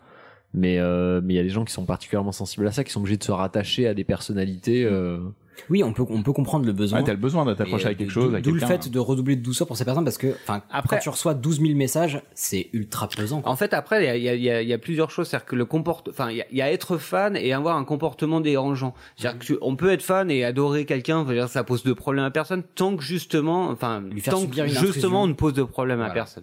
C'est-à-dire qu'on peut être fan et aimer quelqu'un et puis euh, aller à ses concerts, acheter ses places, Mm. aller l'attendre à la sortie des concerts, espérer que que l'artiste vienne à la fin des concerts pour aller signer quelques autographes, faire quelques selfies, etc. Sans forcément être dans dans dans, dans juste ce que vous décriviez, dans le dans le dans le dépassement de de, Mm. de, de- on va dire de de- d'intimité, de de de, de- voilà, Mm. de pas de- devenir d'espace une- une personnel en groupie fait. non désirée. Exactement. Tu- Tu, peux quoi. avoir un hôtel à Johnny chez toi si tu. Bon, euh, Johnny, ça marche plus. Tu peux. euh, Si, ça me- je pense que- euh, Non, mais euh, Indochine, euh, Indochine, bien sûr, par exemple, bien ou sûr. après, Ouais, euh, tu peux bien avoir- sûr, tu peux Indochine, avoir- c'est un Mylène bon Farmer, exemple. euh, c'est des Bah, super- putain, Mylène Farmer, tu peux avoir un hôtel à Mylène Farmer chez toi si tu veux, euh, la prier tous les jours si tu veux, mais si tu vas l'attendre devant chez elle tous les jours, là, c'est flippant. Ouais, exactement. Mais donc, c'est que c'est une des raisons pour lesquelles les mecs partent habiter à l'autre bout- à l'autre bout du monde. Hein. Oui, Ils viennent souvent. Summer, vivent au Canada. Il y a beaucoup d'artistes qui partent euh, vivre à l'étranger justement à cause des fans aussi. Bon, des fiscalisations peut-être. Voilà, merci. Je te- J'ai j'ai vu ton regard. T'es belge, j'ai vu monsieur, ton Johnny, regard. t'es belge. Mais voilà, en tout cas, bon, c'est vrai que par rapport au phénomène, il y a aussi euh, Karen euh, G. McNeil qui était un phénomène un petit peu à la Jeanne d'Arc. Elle, en fait, on lui a dit un jour qu'elle devait dominer le monde avec Justin Timberlake. sûr. Elle l'a cru, hein, vraiment, littéralement, elle s'est dit, il a raison. Et qu'est-ce qu'elle a fait bah, Elle est allée chez lui, elle est rentrée chez lui, et Justin Timberlake est rentré, il a fait genre, oh putain, mais qu'est-ce que tu fais là Elle a fait, I wanna On break va your conquérir body. le monde ensemble. Mais- Bon, elle a- depuis, elle a... C'est euh, une essai cortex. elle a- Mais donc quand voilà, tu elle dis a été on lui a dit, elle a entendu une voix. oui, oui, c'est Jeanne d'Arc. Je dis vraiment la phénomène Ah oui. Jeanne d'Arc où il y a quelqu'un lui a dit un jour. Justin Timberlake et toi, allez sauver le monde. elle a dit genre ouais, ok, Et ça marche. n'oubliez pas de ouais. Bah. prendre Gilles de Ray avec vous. elle avait déjà harcelé les Guns N' Roses dans les années 90, donc euh, c'était D'accord, c'était donc elle avait un passé déjà. Coutumière du fait, quoi. Mais en fait, souvent c'est ça le problème, c'est que c'est que euh, on se rend compte, en tout cas sur certains, que les profils psychologiques, ben, euh, sont des profils euh, problématiques qui mériteraient un accro. Casse pas tout, Oh, Vas-y, s'il pète te les plaît. pieds de micro, y a pas de problème. Non, c'est le matériel qui dépasse. Ouais, c'est vrai, c'est le Ça- pied de micro. ça arrive. Mais et que du coup, euh, du coup, oui, il y a, il y, a, il y, a un- il y a un vrai accompagnement à faire. Mais euh, mais en vrai, c'est pas le cas dans la majorité des cas. Par contre, effectivement, il y a des précautions à prendre. Ouais, et puis c'est compréhensible parce que faut, enfin, dans tout déséquilibre euh, psychologique qu'il puisse y avoir, euh, c'est il y a toujours à la fois un déséquilibre et un et un déclencheur. Et là, c'est des personnes qui vont faire ressentir énormément de choses. Donc euh, Ouais, tout ça pour dire en fait, les stalkers sont pas toujours jeunes. Karen McNeil avait 48 ans, Mark Chapman avait 25 ans, Ricardo Lopez avait 21 ans, donc c'est vraiment des adultes. Donc sans euh, ces fans-là, en fait, on les appelle les stalkers, des mecs qui en fait épient les artistes et les violent dans leur intimité. Ce sont donc des personnes psychotiques qui ont un peu switché à un moment, donc ça n'a rien à voir avec les fans. Donc voilà, faut pas faire le mélange. Il y a les stalkers, les fans et les groupies. Ne vous plantez pas. Et être fan, c'est être fan. oh la belle conclusion. Alors, très très bon sujet. Je peux juste vous raconter une histoire qui est vraiment une histoire perso qui va très vite. Bien sûr. C'est donc euh, il y a- mon meilleur souvenir avec des fans, c'était. euh, à T'as la- échangé hein. tes chaussettes avec cœur de pirate hier soir, oui, c'est Arrête bon. de parler de ça, c'est bon. Non, non, en fait, c'était à la Cigale en 2007. En fait, j'y étais pour filmer euh, le live des Bébés Brunes. Voilà, donc ça, c'est. Mhm. Vous pouvez voir le DVD Bébés Brunes, c'est moi qui l'ai filmé. Ouais. Euh, ouais, voilà. Et donc, pendant qu'en fait, on attendait le concert, il y avait des fans qui attendaient et qui étaient un peu en mode furax. Et il y a une fille qui devait avoir peut-être 15-16 ans, en fait, qui a dit à ses copines Eh, Ah. Ouais, Franchement, si ce soir les mecs ils vont à la pêche à la moule, moi je veux bien être dans les filets. Yes punchline, meilleur t-shirt. Franchement, meilleur punchline au monde pour moi. Et ça, ça mérite même un point, point, point. Bah non, j'en ai déjà fait un, du coup. C'est pas grave. C'est horrible. C'est horrible. Mais alors moi j'en profite pour un petit détail aussi, c'est que euh, j'ai envoyé mon caleçon à non non non, alors, faut savoir. Damien 16. Mais non mais vous savez, À vous savez, Bono. que, vous savez que je suis potentiellement sentimental et que euh, Potentiellement Eh Potentiellement, oui, ouais. Euh, bon, ouais, d'accord, ok, ok. Ok, je suis complètement un lover. Non mais voilà, en fait, vos messages, il me semble, si je dis pas de bêtises, enfin quand je dis nos- vos messages, c'est nos auditeurs auditrices, on les lit tous, absolument tous, et il, est vrai. me, il me semble qu'on répond à tous, mais je suis pas sûr. En tout Non, c'est faux. Mais mais non, mais en tout cas, on essaye.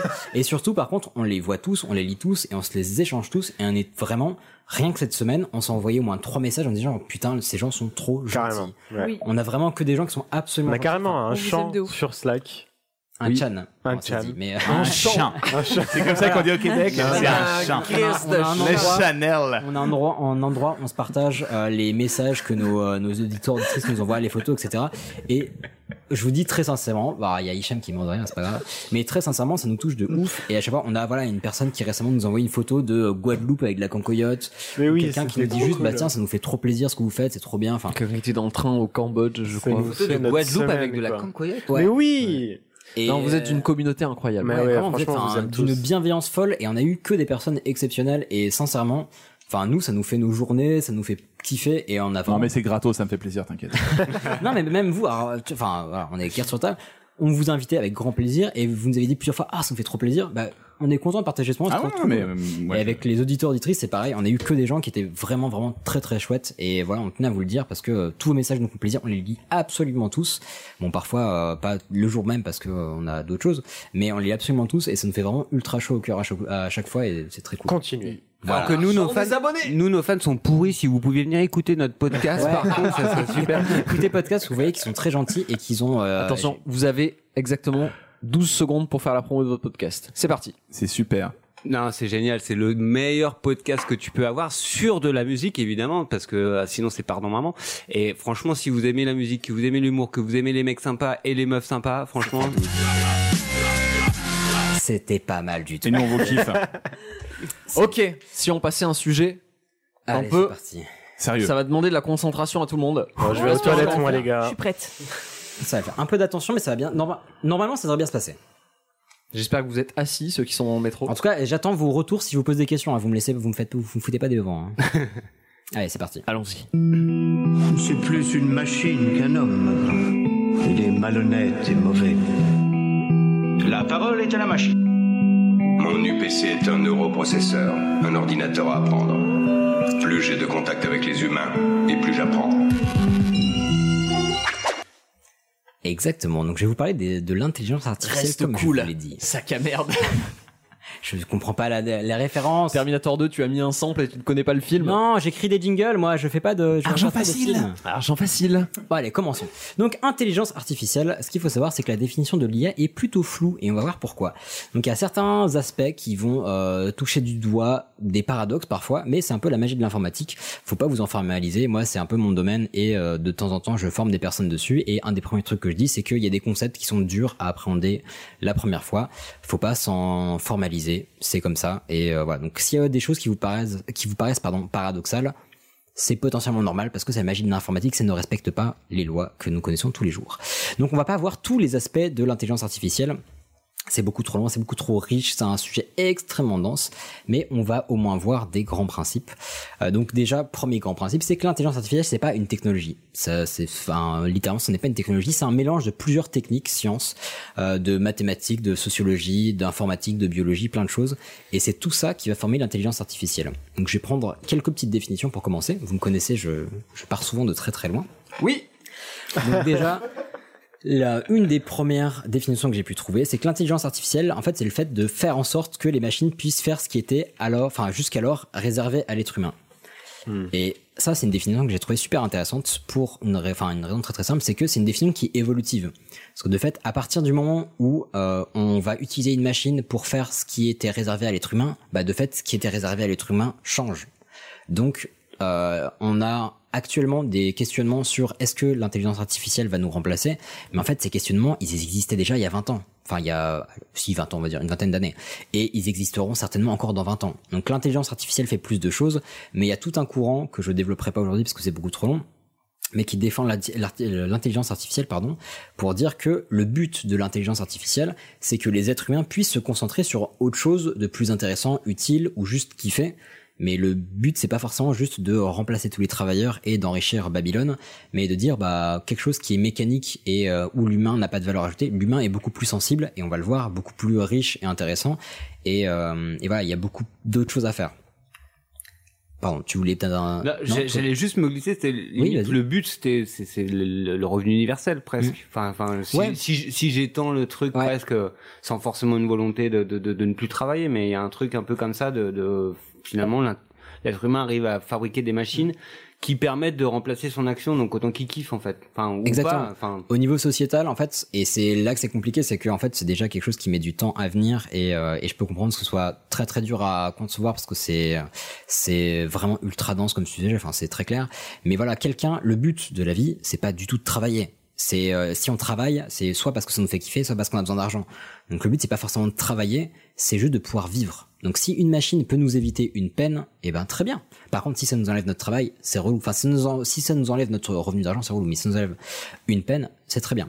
Mais donc voilà, euh, là le point que je voulais soulever, c'était simplement bah, que c'était une définition évolutive et que les questions qu'on se posait il y a 20 ans, mais en fait on se les pose encore aujourd'hui sur des points différents, mais on se pose quand même cette question de est-ce qu'on va pas être remplacé par la machine Mais de fait, en tout cas jusqu'à une évolution fortement majeure, on va encore se poser la question pour quelques temps. Oui, ce- je pense pas qu'on va être remplacé tout de suite. euh, Ouais, et parce on- que euh, c'est quand même limité. Ben voilà, exactement. Mais on va voir pourquoi en plus. On va voir pourquoi. Et euh, ben là, je vais faire une toute, enfin une deuxième euh, petite euh, définition. C'est euh, le- l'intelligence artificielle, c'est aussi défini comme le fait de reproduire l'intelligence humaine. Et là, c'est aussi intéressant. J'essaye de, euh, enfin c'est aussi intéressant. Moi, je trouve ça sympathique. Euh, mais j'essaye justement de dédiaboliser un petit peu la chose. Euh, après, chacun se fait son avis. Mais euh, le fait de reproduire l'intelligence artificielle, à mon sens, c'est intéressant parce que si on revient au milieu du XXe siècle avec le test d'Alan Turing, est-ce que vous voyez ce que c'est Oui. IQ, enfin QI. Non. Non, ah pas non, du non, tout, Alan non. Turing, c'est euh, le, c'est à l'aveugle être capable de détecter si, à la base, c'était savoir si c'était un homme ou une femme qui répondait aux questions, et ensuite on a intégré la machine dedans. euh. Voilà, en gros, alors l'homme ou la femme, ça j'ai pas la- j'ai pas l'info, mais euh, son, le but de son test c'était si on fait interagir un homme au sens euh, humain, on va dire, Ah, je sais un pas si humain c'est cool. et une machine, et que le- l'humain ne reconnaît pas qu'il s'agit d'une machine, alors on peut dire que l'intelligence, euh, que la machine euh, profite d'une intelligence artificielle. Donc là, ce qui est, euh, je trouve, enfin, le, le, le point qui, euh, qui est valorisable, c'est qu'il ne s'agit pas de créer une entité toute puissante qui va dépasser l'homme en tout point, mais juste qui en soit indifférenciable. Donc le but là, c'est pas de dépasser l'homme, mais c'est de pouvoir faire comme l'homme. Donc on diabolise très très souvent l'intelligence artificielle, mais bah depuis très longtemps, en fait, on essaye de d'égaler ce que fait l'homme et on n'a toujours pas réussi en fait. En fait, moi, ce que je trouve génial là-dedans, c'est qu'on dit, ouais, la machine, on n'arrive pas encore à faire des trucs euh, que- avec la machine ce que, de ce que l'homme est capable de faire. Mais en fait, faut- on oublie souvent que la machine, c'est l'homme qui l'a créée. Donc, du- Exactement. du coup, ouais, mais. Non, mais, Mais- c'est vrai. Tu mais- vois, le- J'ai encore vu, là, il y a, il y a pas longtemps, euh, sur une course de ski, il y a des mecs qui ont fait une course, enfin, un skieur qui avait une course avec un, un drone, avec un pilote de drone professionnel, ou en mode, genre, ouais, ok. Et les, les gars, les journalistes qui présentaient le truc, ils disaient, ouais, trop cool, l'homme gagne encore contre la machine. Et en fait, oui et non, parce que en fait, l'homme gagne contre l'homme, parce que c'est l'homme qui crée la machine. Enfin, Bah, bref, en il y a un plus- truc un peu comme ça. ouais. Ah, mais il y a comme, tu sais, il y a un robot là qui, euh, qui bat, qui a jamais perdu contre un homme sur un sport, euh, enfin, une sorte d'échec. Oui, ou genre Ah, le- le jeu de Go. C'est AlphaGo. Le Go, voilà. euh, Et, et, et pourtant, on n'arrive toujours pas à le battre, ce putain de robot. Ben, alors je vais, expli- je vais je vais parler un petit peu de ça. Ok. C'est euh, une Ouais, des Par contre, pour faire. Oui, mais si tu lui demandes de cuisiner des pâtes. Ah, il est bien dans la merde, AlphaGo. là. Ouais. Ah, Ça, bah c'est oui. fou, les mecs, maintenant. Il y a les robots. le qui mec font met de la bouffe. crème fraîche dans la carbonara, il fait n'importe quoi. En Italie, on a quand même vu une- un distributeur de pizza. Enfin bref, c'est une autre histoire. Aucun putain de rapport. Très avec bien. nous. bah si, c'est un robot qui fait de la pizza, voilà. Très bien. Ah si.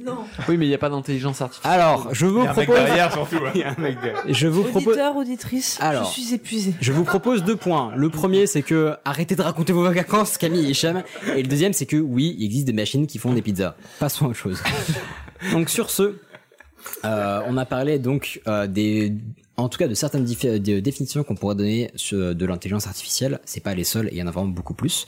Et maintenant, on dit intelligence artificielle, mais du coup, qu'est-ce que c'est l'intelligence Est-ce que vous avez une petite idée On en discutait avec euh, Juan Justin, mais euh, que- comment vous définiriez l'intelligence Du coup, je ne participerai pas.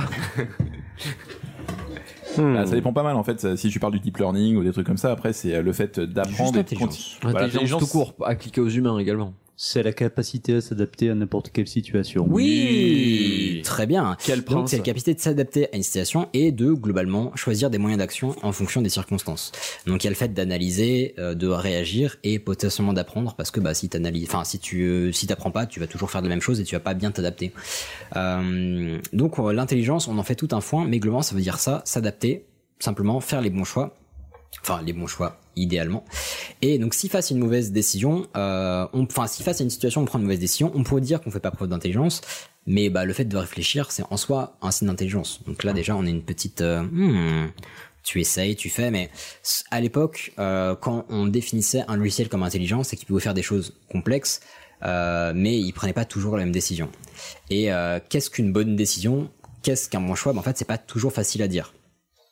Mais donc si on prend cette définition de l'intelligence, juste le fait de s'adapter, bah, c'est un peu décevant dans le cadre de l'intelligence artificielle parce que euh, bah, en fait des algorithmes intelligents, on en fait déjà depuis longtemps. Si on considère un algorithme intelligent suivant la définition de l'intelligence, c'est un algorithme qui est capable de s'adapter et de faire le bon choix tant que possible. Mais en fait, euh, un algorithme intelligent, ça on le fait depuis bah, des dizaines d'années. Rappel de ce qu'est un algorithme, c'est très très simple, c'est juste une suite d'opérations logiques qui a pour but de produire un résultat. Basta, c'est ni plus ni moins que ça. Donc c'est juste des calculs, des arrangements, des modifications. Et donc, quand on demande à un ordinateur d'exécuter un algorithme, au final, on lui demande de prendre une suite de décisions et le résultat final peut dépendre du contexte. Donc, on a bien une notion d'intelligence euh, parce que ça va s'adapter au contexte et ça va fournir un résultat, donc une prise de décision. Donc ça, on sait le faire depuis très longtemps. Petit retour sur le terme algorithme. Donc ça fait référence à ce cher Mohamed Ibn Moussa al euh, Khou- euh, Khwarizmi, je crois un truc comme ça. Dont on a déjà parlé, je crois. Ma mère doit avoir honte de moi pour mon accent. C'est possible. Mais euh, voilà. Donc à qui on doit C'est un mathématicien Ah, j'ai perse. envoyé un texto, tu es déshérité. Ah, désolé. Et en plus, elle écoute. Oh là là, la honte. Mais voilà, c'est un mathématicien perse du 9e siècle et je ferai peut-être un sujet là-dessus où euh, Hicham il s'achauffe parce que vraiment, ce mec, il a l'air ouf. Il a fait tellement de choses. Donc, c'est à lui qu'on doit également le terme algèbre. Euh, c'est à lui qu'on doit aussi la démocratisation des connaissances mathématiques des Indiens et il a fait des traités sur la démocratisation de leurs connaissances et ce qui a permis de transmettre ce qu'on appelait les chiffres arabes mais qui sont basés sur les connaissances Qui indiennes. viennent d'Inde, on en reparlera à l'occasion. Voilà. Donc c'est un grand homme de science et qui a fait vraiment beaucoup plus que ce que je vous cite, mais euh, il a fait des choses folles. Euh, et donc c'est donc c'est à lui qu'on doit ça. Et on sait faire des algorithmes depuis des siècles. Euh, on leur a fait prendre vie par la- la- l'électronique parce que bah, à l'époque l'électronique n'existait pas, mais avec l'électronique on a pu l'homa- l'automatiser, avec l'informatique on a pu faire des choses depuis quelques dizaines d'années. Mais qu'est-ce qui s'est passé depuis Donc là on vient de dire qu'on savait faire des algorithmes intelligents. Maintenant, pour vous, euh, vous présenter un peu les évolutions de l'intelligence artificielle, euh, bah, j'ai choisi de partir sur une petite, euh, pas une dichotomie, mais une petite, euh, une petite séparation qu'on fait pas forcément souvent, ou en tout cas pour ma part qui n'était pas forcément évidente, c'est la différence entre savoir et connaissance. Est-ce que vous, est-ce que vous sauriez définir, définir la différence entre savoir et connaissance La Savoie, c'est là où on fait la raclette. Très bien, je vous remercie de votre Connaissance, c'est la région proche de l'abondance où on fait des fromages. Excellent. Non, savoir et connaissance. euh, le- Ah Non, moi, le- Ah. je, moi je pourrais te dire. Ah. Le- Le, savoir, c'est ce qui a été accumulé euh, au fur et à mesure des générations et des années. Non, je sais pas. Non mais si, bah, Je tente enfin, un truc. Non non non, non, mais pas- enfin je saurais dire, je suis pas je suis pas propriétaire de la définition hein, mais euh, non mais Malheureusement. le- co- la différence entre savoir et connaissance, connaissance il y a un truc un peu immuable de de en fait Ça elle- s'apprend. De passation, Elle t'a- euh, Elle t'appartient ou elle t'appartient pas, le savoir c'est ce que c'est ce que justement tu vas acquérir ou ou que tu as acquis via ton ton éducation etc. Et ton Genre, expérience. et donc, L'inverse, du coup tiens. et Ouais, donc moi, du coup le la connaissance c'est ce que tu acquiers et donc le savoir c'est euh, ce que tu as acquis. Acquisitionné. Alors, T'as vu ce un qui, peu ce qui est très Le rigolo, truc, c'est que. j'ai dit la même chose en. Alors, euh, vous, vous avez un point euh, super intéressant et vous y étiez presque, mais vous avez fait bah, euh, globalement l'op- Enfin, vous avez inversé les deux les deux définitions. C'est ce que disait Hicham. Euh, pour ça, en fait, je me base pas sur euh, ni le Larousse ni quoi que ce soit, ni euh, une définition sortie de mon chapeau. Je me suis basé sur le travail de un certain François Cohn. Désolé, c'est O 2 Ouais. E Cohn. Je vais dire Cohn. Déjà, le mec est pas crédible. François Cohn. et en fait, il a fait de nombreuses publications sur les questions, sur les questions de euh, de, euh, de sciences didactiques, de euh, sociologie, de euh, plein de choses. Et il a fait des publications qui sont assez ouf. Et je me suis euh, malheureusement abîmé les yeux sur beaucoup de ses textes, mais c'est euh, passionnant, c'est très bien foutu. Je me permets de rappeler que la personne qui a inventé la police comics en MS, John Connard. Vincent Connard. Ah, Bien sûr. Très bien, Bah, je te remercie pour cette interruption. Avec plaisir. Mais donc, ce que ce qu'a fait ce, ce- ce cher François Cohn, donc il a travaillé là-dessus sur ces euh, sciences cognitives et euh, didactiques depuis. euh, là, je, vais- je m'appuie plus particulièrement sur une publication qu'il a faite en 1992. Et donc, euh, ce qui met en avant, c'est que le savoir, ce sont en fait des concepts qui appartiennent à un groupe ou à la société, et que les connaissances, ce sont des concepts qui sont appris par l'individu et par son expérience. Donc ce sont deux concepts où au final ça va, euh, ça va, tout ça va former les, les, les concepts sur lesquels on va se baser pour prendre des décisions, etc. Mais ils sont acquis de manière différente. Donc deux individus euh, peuvent avoir le même savoir, mais jamais, jamais, jamais les mêmes connaissances, puisque les connaissances sont basées sur l'expérience. Euh, sur ce, je vais faire un petit parallèle avec les machines. Alors quand je vais dire machine, ça peut être des robots, des logiciels. Je fais un gros amalgame dessus, mais faisons simple, et puis ça fait un petit mot rigolo. Sarah Connor. Exactement. Donc les premières machines, euh, les premières machines intelligentes, pardon, tiraient principalement parti du savoir. Donc on leur donnait des règles et elles les exploitaient donc leur formidable puissance, formidable puissance de calcul pour dépasser les capacités de l'homme. Mais elles restaient quand même limitées. Donc, si je prends par exemple un jeu de poker qui aurait été développé il y a quelques années, euh, sans techno, enfin avec, on va dire dans ce que je vais appeler l'ère du savoir. Donc ce jeu, il va permettre de jouer contre des intelligences artificielles. On lui a indiqué les règles de jeu du poker, c'est quoi gagner, c'est quoi perdre, etc. Ça, c'est du savoir. On lui a donné un comportement, donc des algorithmes plus ou moins complexes pour savoir quoi faire et quand. Donc on a dit bah voilà les, les bonnes cartes c'est ça, euh, mmh. quand t'as des bonnes cartes tu mises, etc. Et en fait donc bah c'est sympa de pouvoir jouer quand on a personne autour de soi. Euh, si le comport, enfin on peut euh, s'entraîner, etc. Donc c'est pas mal. Mais si le comportement est trop basique, mais en fait à chaque fois que l'IA va faire une mise haute, on saura qu'elle a du jeu et donc qu'il vaut mieux se coucher. Et pire, si euh, l'IA elle inscrit dans son comportement qu'il vaut mieux se coucher quand la mise est haute, parce qu'elle a assimilé le fait, enfin on lui a inculqué le fait que mise haute égale jeu haut, mais en fait à chaque fois qu'on on pourrait bluffer à chaque fois avec une mise ultra haute, même avec du jeu pourri, et l'IA va se coucher à chaque fois. Donc ça c'est l'IA du savoir qui va pas savoir, enfin qui va pas comprendre que à chaque fois qu'on met une mise haute, enfin qui va pas comprendre le principe du bluff en fait. Alors, je suis d'accord avec toi, mais sauf que l'année dernière, il y a justement un concours de poker, je crois, qui était à Las Vegas, et Oui. qui faisait que tous les soirs, les mecs relançaient Ouais. le- l'algorithme, et que les mecs se sont quand même tous fait plumer par la machine au bout du compte. Oui, mais parce qu'elle était pas basée uniquement sur du savoir. Elle était Ouais, non, c'était sur le principalement bluff, basée- euh, Voilà. c'est- c'est comprendre le bluff. Mais sur, voilà, et donc c'était, alors justement, ça fait un très bon parallèle, c'est que là, l'IA que je viens de décrire, elle est pas, euh, elle est pas axée uniquement sur le poker ou sur euh, quoi au casse. Là, je viens de décrire une IA qui est basée sur le savoir et sur des règles qu'on lui a inculquées. Euh, justement, si on veut faire une IA de poker qui est basée, enfin, plus sur le- les connaissances, parce qu'elle va quand même avoir un savoir, et ben au fur et à mesure des parties, elle va pouvoir comprendre que, ok, parfois il y a des joueurs qui misent très haut alors qu'ils ont rien, ou parfois elle, quand elle a rien, si elle mise haut, les gens vont se coucher, et c'est là qu'elle va apprendre, et c'est par rapport à ces parties. Donc c'est là qu'on va attaquer ce que j'ai appelé l'ère de la connaissance. Donc dans cette ère-là, je vais prendre deux exemples un peu majeurs pour... euh, Il y a énormément d'applications, mais je vais en prendre deux pour vous montrer un peu ce que ça peut donner. Donc là, plutôt que de dire à l'IA exactement ce qu'elle doit faire et lui donner toutes les, bah, les données dont on dispose, on va lui donner un minimum d'informations et on va la laisser expérimenter. Expérimenter dans le champ des possibles de ce qu'on lui a donné, mais expérimenter quand même. Donc, ce qui a permis de rendre cette technique efficace, c'est euh, bah, de manière majorite, enfin majeure malheureusement, enfin malheureusement non, mais de manière majeure quand même, c'est l'amélioration du matériel technique, donc les processeurs et l'explosion de la quantité de données à disposition. Euh, on parlera sur le deuxième exemple de la reconnaissance d'images. C'est le fait d'avoir une banque d'images monstrueuse euh, sur Internet et dans le monde entier, dans la société, qui nous a permis de développer ces, ces techniques. Et mine les de rien. microprocesseurs aussi, qui ont vachement Oui, aidé, voilà. euh. Et dans le passé, genre il y a, il y a 15-20 ans, c'était pas possible parce qu'il y avait beaucoup moins de contenu, en fait, tout simplement. Donc, premier exemple, euh, pour être tout à fait transparent, je me base sur un article que je lis il y a pas très longtemps, que là je simplifie parce que l'article traitait de quelque chose de beaucoup plus complexe et mettait en avant autre chose, mais j'ai repris l'exemple parce que j'aimais bien l'exemple. Il avait pris, par exemple, une IA qui peut jouer aux vieux jeux de plateforme Mario. Vous voyez, les vieux, pas sur en 3D, compliqué. Pour ceux qui n'ont pas, c'est un jeu de plateforme où il y a un petit bonhomme qui est un plombier et qui peut euh, sauter, qui doit aller à un bout à l'autre du niveau. Voilà. Si vous connaissez pas ça, les mecs, franchement, sortez le dimanche quand même. Bah, Vraiment, écoute, euh, on, on sait jamais. Euh, et donc, on imagine donc une IA qui peut jouer à, à ce Mario à l'ancienne. Donc, avec une IA majori- majoritairement pardon, basée sur le savoir, donc faudrait lui apprendre à reconnaître tous les objets, reconnaître toutes les différentes situations et lui dire quoi faire. Donc, par exemple, si tu rencontres un champignon, bah tu sautes dessus. Si tu t'approches d'un trou, tu sautes par-dessus, ainsi de suite. Mais du coup, qu'est-ce qui se passerait si euh, il rencontrait trois champignons d'affilée juste avant un trou bah, l'IA saurait pas forcément quoi faire et faudrait lui dire, ok, si tu rencontres trois champignons Ok, d'affilée Google. avant un trou, tu dois faire ça. Donc là, c'est le début du bordel parce qu'il faut faire énormément de règles et, euh, et c'est un peu, euh, enfin, c'est c'est super coûteux parce que plus il y a de règles, plus c'est dur de, de calcul et plus c'est coûteux en ressources. Maintenant, si on prend une IA qui est basée sur euh, le, fameux machine learning, alors c'est un terme qui est aussi bidon que le cloud et euh, et, euh, et euh, la disruption. Voilà, ça veut dire ce qu'on va en dire, mais bon, si on va se baser sur la connaissance, disons qu'on va prendre une machine qui va pouvoir apprendre et créer des connaissances. Là, on peut euh, développer cette IA de manière un petit peu différente. On peut, sur cette IA, on va lui apprendre les règles de base. Tu peux marcher, courir à droite, tu peux marcher, courir à gauche, tu peux sauter, et basta, ça suffit. Tu sais ce que tu peux faire. Après, on va lui donner un indicateur de réussite. On va dire, plus tu vas loin dans le niveau, plus ton comportement est correct. Donc tu sais que si tu vas loin dans le niveau, c'est que tu t'es bien démerdé.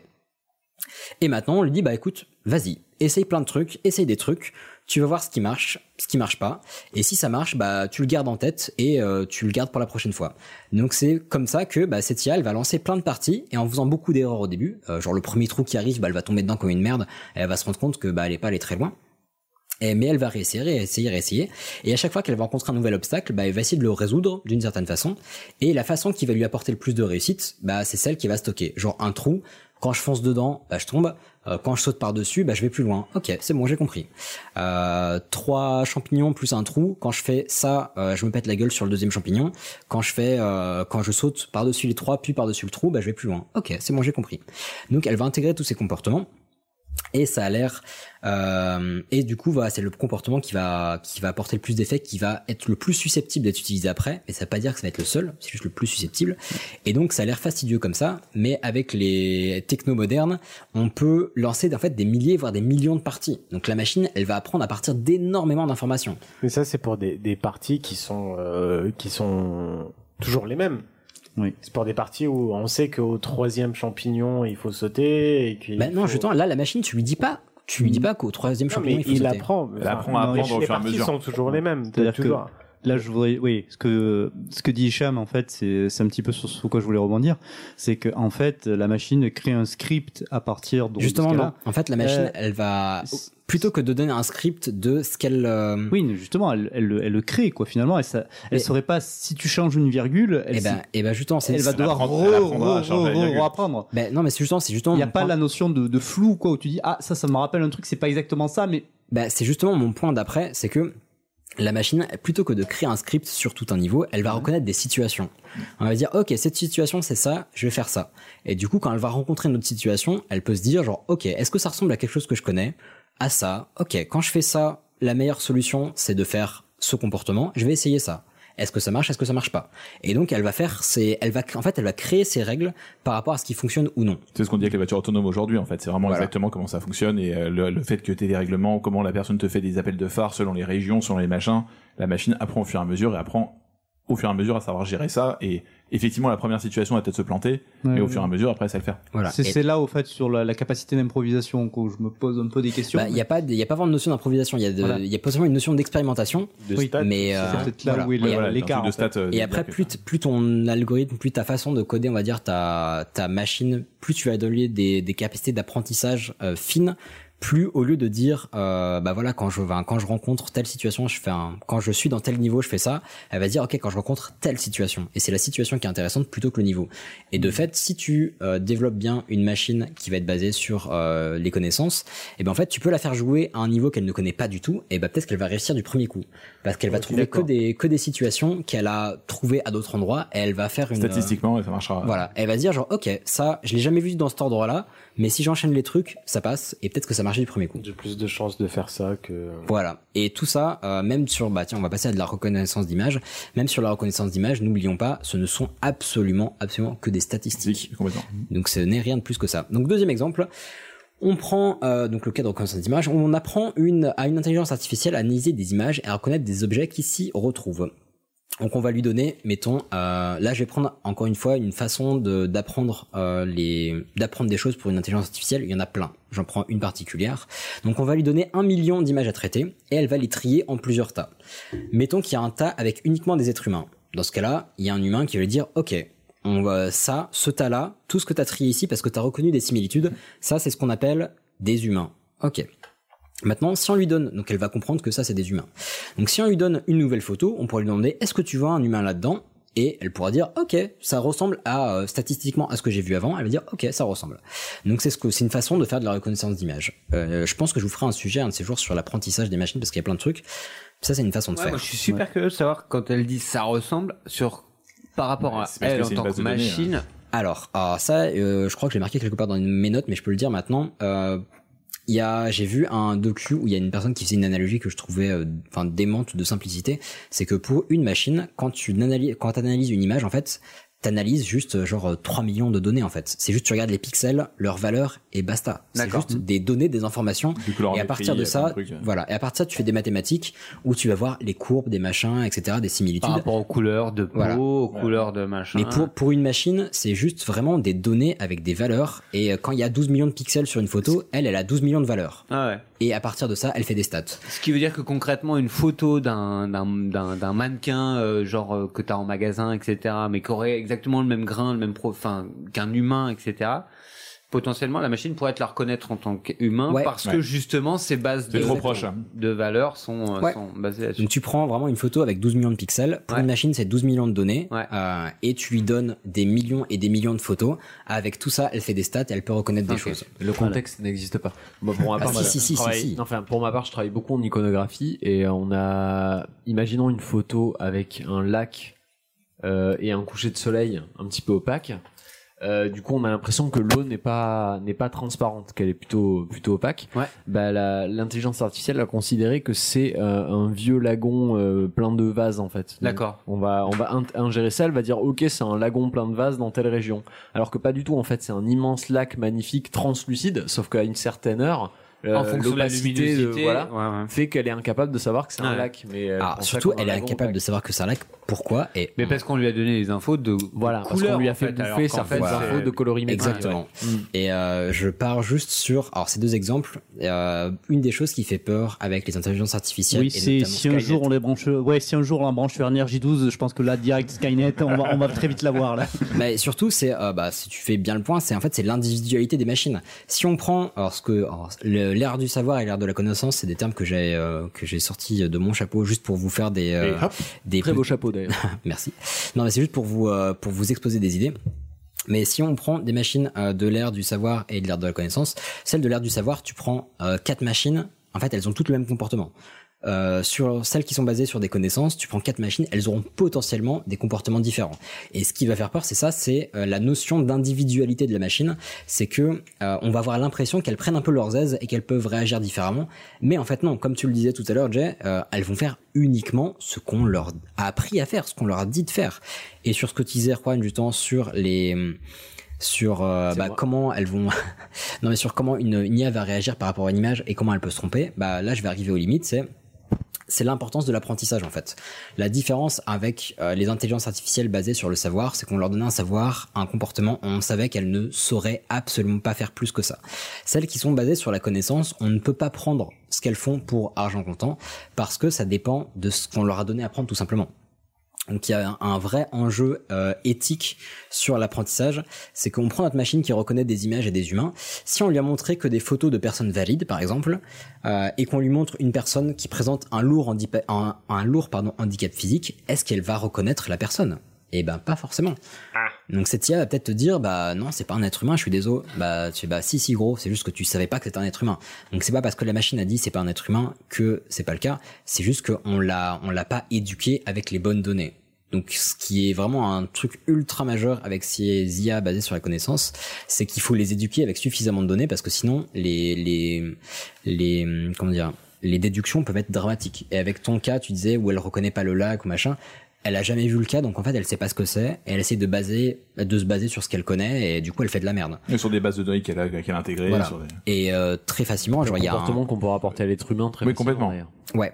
Et en plus, eh, alors, c'est- putain, mais c'est exactement ce que mon paragraphe d'après. Oh là là là là Trop cool. Ah. C'est trop bien fait. Donc c'est vrai, c'est exactement un- une problématique qu'on va retrouver chez les humains, donc c'est que nos connaissances sont uniquement basées, et c'est leur définition, alors, en tout cas ce- d'après ce cher François Cohn, donc c'est sont uniquement basées sur notre expérience, et notre expérience en fait ça peut être tout, ça peut être lire des livres, des articles, voir des films, discuter avec des gens, les rencontrer, tout ça c'est de l'expérience. Et donc si l'expérience est biaisée, alors l'analyse de fait sera biaisée. Donc dans le cas de l'humain, on peut aller chercher d'autres sources d'informations et enfin par nous-mêmes et donc adapter nos connaissances et donc potentiellement notre jugement et nos décisions. Mais euh, si on n'apprend pas aux machines à faire ça ou si on leur donne pas les bonnes données d'entrée, eh ben elles peuvent faire de la merde. Euh, un petit exemple en 2016, euh, vous en avez peut-être entendu parler, Microsoft a branché une IA conversationnelle sur un compte Twitter. Oui, la nazie. Et en fait, elle a Elle quand- était si mignonne. Son premier message, c'était les humains sont super cool. Elle a Yes. tweeté ça. Et euh, quelques heures plus tard, Quelqu'un a répondu grosse pute. Et bah écoute, quelques heures plus tard, elle a fini par des messages racistes, misogynes, et elle a fait l'éloge d'Hitler. Vraiment, genre littéralement. Euh, et pourquoi bah Parce qu'en fait, il y a une armée de trolls qui a bombardé l'IA de messages orientés. Donc elle a appris par rapport à ça, donc elle a pris plein de conneries et donc elle mais est, elle devenue- se dit, elle, mais c'est elle est devenue cool, conne en hein. fait. Euh, on lui a dit des conneries donc elle est devenue conne. Euh. Non mais c'est exact, enfin c'est Ah, exactement bah, ça. c'est le principe de l'éducation. De l'enseignement, Mais, mais hein. c'est exactement C'est le ça. principe des- Et c'est pour ça que c'est rigolo, des c'est que RGPD. à- avant ce qui était euh, ce qui était majeur quand on faisait des euh, des, hum, des logiciels, c'était de faire un on va dire un algorithme assez pointu, assez bien foutu, etc.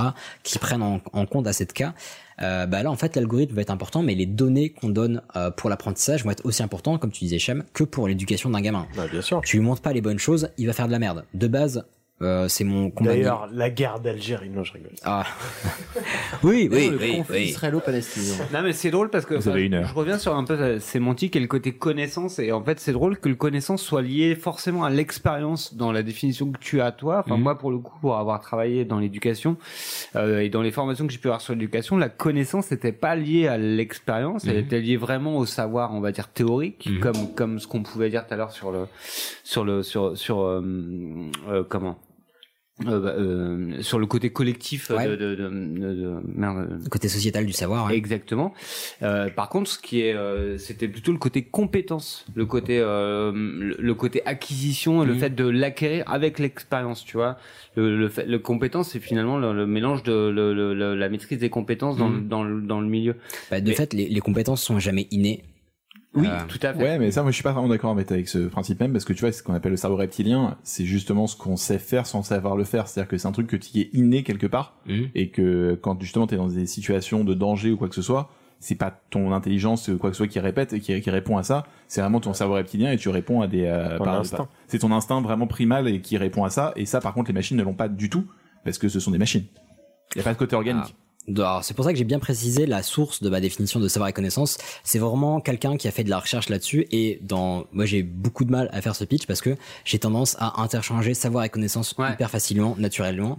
Et euh, lui, là, genre, une des sources, en plus, mais en plus il est avec parti des... du postulat où la définition de, co- de connaissance était liée euh, directement à, Non, à justement, celle c'est d'expérience. en c'est- fait. Non, c'est lui. C'est c'est pas un postulat qu'il a utilisé, c'est un- une définition Une qu'il a définition mis en que avant. lui a- a- voilà. d'accord. Et euh, en l'occurrence, c'était avec des enfants sur des euh, du savoir mathématique, enfin des, des données mathématiques. D'accord. Donc voilà, je vous donne ça après. Non, vous, non, mais c'est vous- intéressant Vous, parce que- lirez euh, les articles, les tests si vous souhaitez. Ok. Mais euh, voilà, c'était basé là-dessus et euh, c'était voilà, c'était pour faire une petite différenciation, mais Ouais, j'imagine ouais, qu'il y a plein complètement. de- d'analyses différentes. Et euh, je vous ferai certainement d'autres sujets sur l'IA parce qu'il y a plein de trucs à en dire sur les façons d'apprendre, sur les applications. Mais c'est le rapport à l'expérience qui est hyper important et c'est ce que tu dis, c'est la façon d'apprendre en fait. Et, le, la façon d'apprendre, elle est Ouais. liée au rapport à la- à à l'expérience. Enfin, pour le coup, euh, enfin, c'est euh, ce que tu disais aussi, Hicham, tout à l'heure. quoi. Mm. Et il y a des choses folles. euh, par exemple, alors j'ai passé ultra vite dessus, mais il y a des euh, chercheurs qui travaillent sur le fait de, euh, on va dire, d'inculquer des règles de compréhension sémantique du texte à des intelligences artificielles, mais du coup pour qu'elles puissent apprendre à partir du texte. C'est-à-dire que si elle comprend le texte, on peut lui fournir tout Baudelaire, tout Wikipédia, tout Victor Hugo, et elle va apprendre des choses, elle va apprendre des concepts comme ça. Donc il y a plein de choses qui sont explorées en ce moment, qui n'aboutissent pas encore, mais euh, il se passe des choses folles et je vous en parlerai à Ils font l'occasion. un code de ouf, quoi. Ouais, mais ça marche. Il y a, enfin, en tout cas, il y a des choses qui marchent actuellement. Et Machine euh, learning, c'est un truc qui va très vite en ce moment. hein, C'est un- euh, et il y a des, il y a des, il y a des pas qui sont faits en avant de ouf. Euh, Enfin, c'est pas, tout n'est pas efficace, mais euh, il se passe des choses vraiment super intéressantes. Et, euh, et j'ai hâte de voir ce que ça va donner dans 5-10 ans. En tout cas, j'ai. Ouais, c'est la, je- con- enfin, c'est la conquête de l'espace, quoi, Tout- de- totalement. de- de- des années 2000. Quoi. Tol- Enfin. Totalement. Et donc, bah voilà, pour conclu- con- conclure, pardon, très rapidement. Euh, donc il y a beaucoup de concepts qui sont assez fins et qui reposent sur des nuances. Bah, là, on vient de le voir, du coup, vu le, le- le débat savoir connaissance, etc. Et euh, bah, ce qu'il faut, sa- bah, ce qu'il faut savoir de fait, c'est que les machines possèdent toujours un savoir de base. Elles peuvent jamais rien sortir du chapeau. On leur a toujours dit un minimum. Euh, Genre dans le cas du euh, du truc avec Mario, on lui a dit comment elle pouvait bouger, et c'est quoi la réussite. Dans le cas des images, on lui a appris à reconnaître les formes. Donc il y a toujours quelque chose. Il y a un socle de connaissances basique. Voilà. Et puis on parle du fait que la machine peut dépasser l'homme sur euh, sur plein de choses. Euh, non, en fait, pas. Déjà, une machine, elle va être, elle a un côté pas hum, déterministe, mais euh, une spécificité. Elle va savoir faire uniquement ce qu'on lui a dit de faire. Et Il puis y a après, toujours un bouton reset. pour l'instant. Ah, le red button, ça c'est un vrai débat, ça. Ça pour, vaut pour encore autre l'instant. chose. Et non seulement, ah bah, ça va faire une- uniquement ce qu'on lui a, euh, ce qu'on lui a appris, et en plus, tant qu'elle ne voit que des informations brutes, euh, on a parlé d'un, de, de, euh, pardon, de machines qui savaient détecter des nouveaux, des cancers avec des nouvelles formes qu'on connaissait pas. Mais en fait, déjà, on lui a dit ce que c'était qu'un cancer avec plein, plein, plein, plein d'images, et du coup, de fait, elle a pu extrapoler et se dire genre, eh, tiens, ça, ça présente des caractéristiques que tu n'avais pas vues. Mais elle a pas inventé le cancer. Donc c'est juste pour dire ça, ça ne, ça ne, ça ne, rien ne sort du chapeau et euh, comme comme Jay le disait au début, c'est aussi bah, l'homme qui a créé ça, donc bah c'est cool quoi. C'est la, la machine n'est pas fait par magie. Il y a des, il y a des gens et des hommes et des femmes qui sont très talentueux, qui bossent derrière et euh, et rendons le honneur parce qu'ils font des choses très très cool. Bah bravo, c'était un super sujet. Ah ouais, Moi, j'ai franchement, vraiment, c'est euh, hyper j'ai- intéressant. Moi, Ça va si, si je peux me permettre de recommander un truc, je suis un mec qui recommande vachement de trucs. Hein, je l'ai remarqué. C'est euh, il y a un super vraiment un hors série qui est incroyable du rendez-vous tech euh, de Mr Beja. Oui. euh, Ah, qui- Patricos. de Patricos, Ça fait très plaisir de le voir Patrick aussi. Béja. Bisous, Patrick. Et franchement, il a vraiment un hors série sur l'intelligence artificielle où il interroge justement quelqu'un qui travaille dans la reconnaissance d'images. C'est passionnant. Il est sorti il y a à peu près un an, je pense. Mhm. Il est sorti en été euh, 2017. Et vraiment, si vous voulez comprendre ce que c'est un petit peu et comment ça fonctionne, c'est vraiment une explication sur une heure et quart qui est passionnante. Quoi. C'est, je peux, je vous le recommande. Trop cool. Et moi, je vois en bouquin, je vous recommande euh, ultra ultra classique, mais je pense pas que ça me plairait autant. Le cycle des robots d'Asimov. C'est clairement de la SF. Mm. Ah oui, oui. Mais- Rien que ça.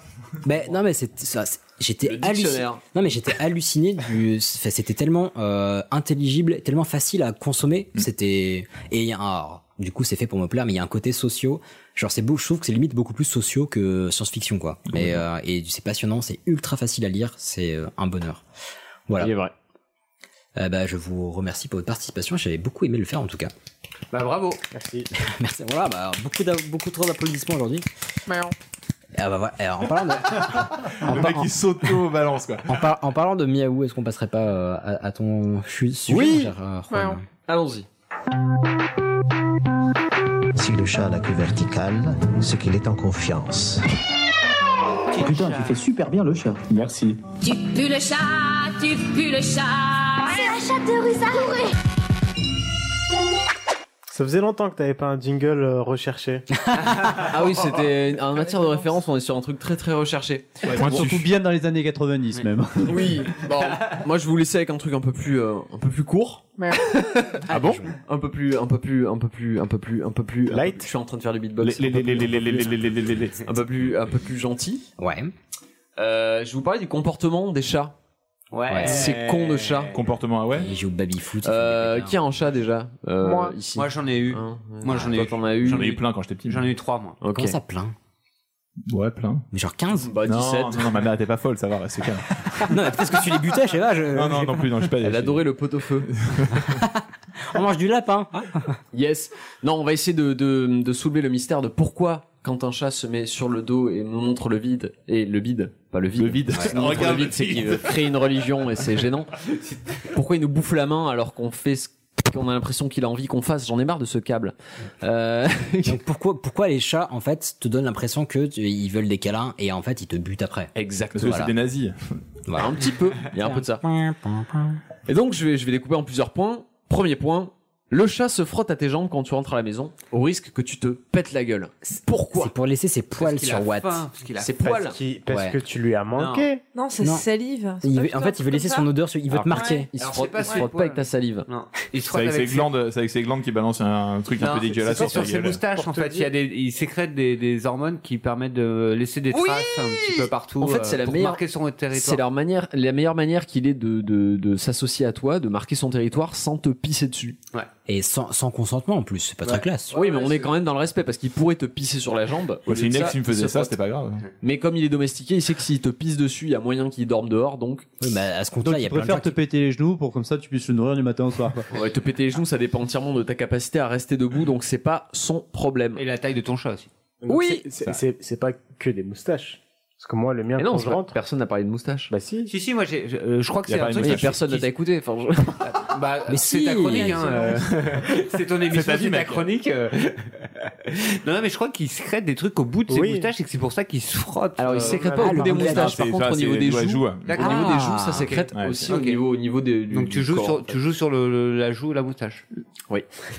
Ah oui, parce que la, la- les, qu'on appelle les fibrisses, donc ils n'ont pas des moustaches, euh, en effet, ne sécrètent pas de, de phéromones. Le terme a été utilisé. Je voulais juste être sûr qu'il est bien euh. Ah, bossé. les phéromones. Toi-même, tu le sais. Euh, pourquoi le chat remue la queue comme un bâtard Parce qu'en fait, le chat, ça remue la queue de manière générale comme un chien. Pour mais s'équilibrer. des fois, il- il remue très fort comme ça, Oui, en euh, tapant ah, par terre. ça, c'est Il parce qu'il twerk. est énervé. Notre Ça, c'est chat parce qu'il est twerk. énervé. Avec Alors, est-ce Camille, qu'il des fois, twerk il twerk, oui. Mais là, c'est un Non. raptor que vous Ça, avez, c'est parce hein. qu'il est énervé. Est-ce qu'il est énervé Oui. Non. bah, Et si. Si, quand il tape de la queue, c'est qu'il est vénère. Con- C'est contraire d'un chien. Un chien qui va remuer la queue très fort, c'est genre yes, la vie est trop bien.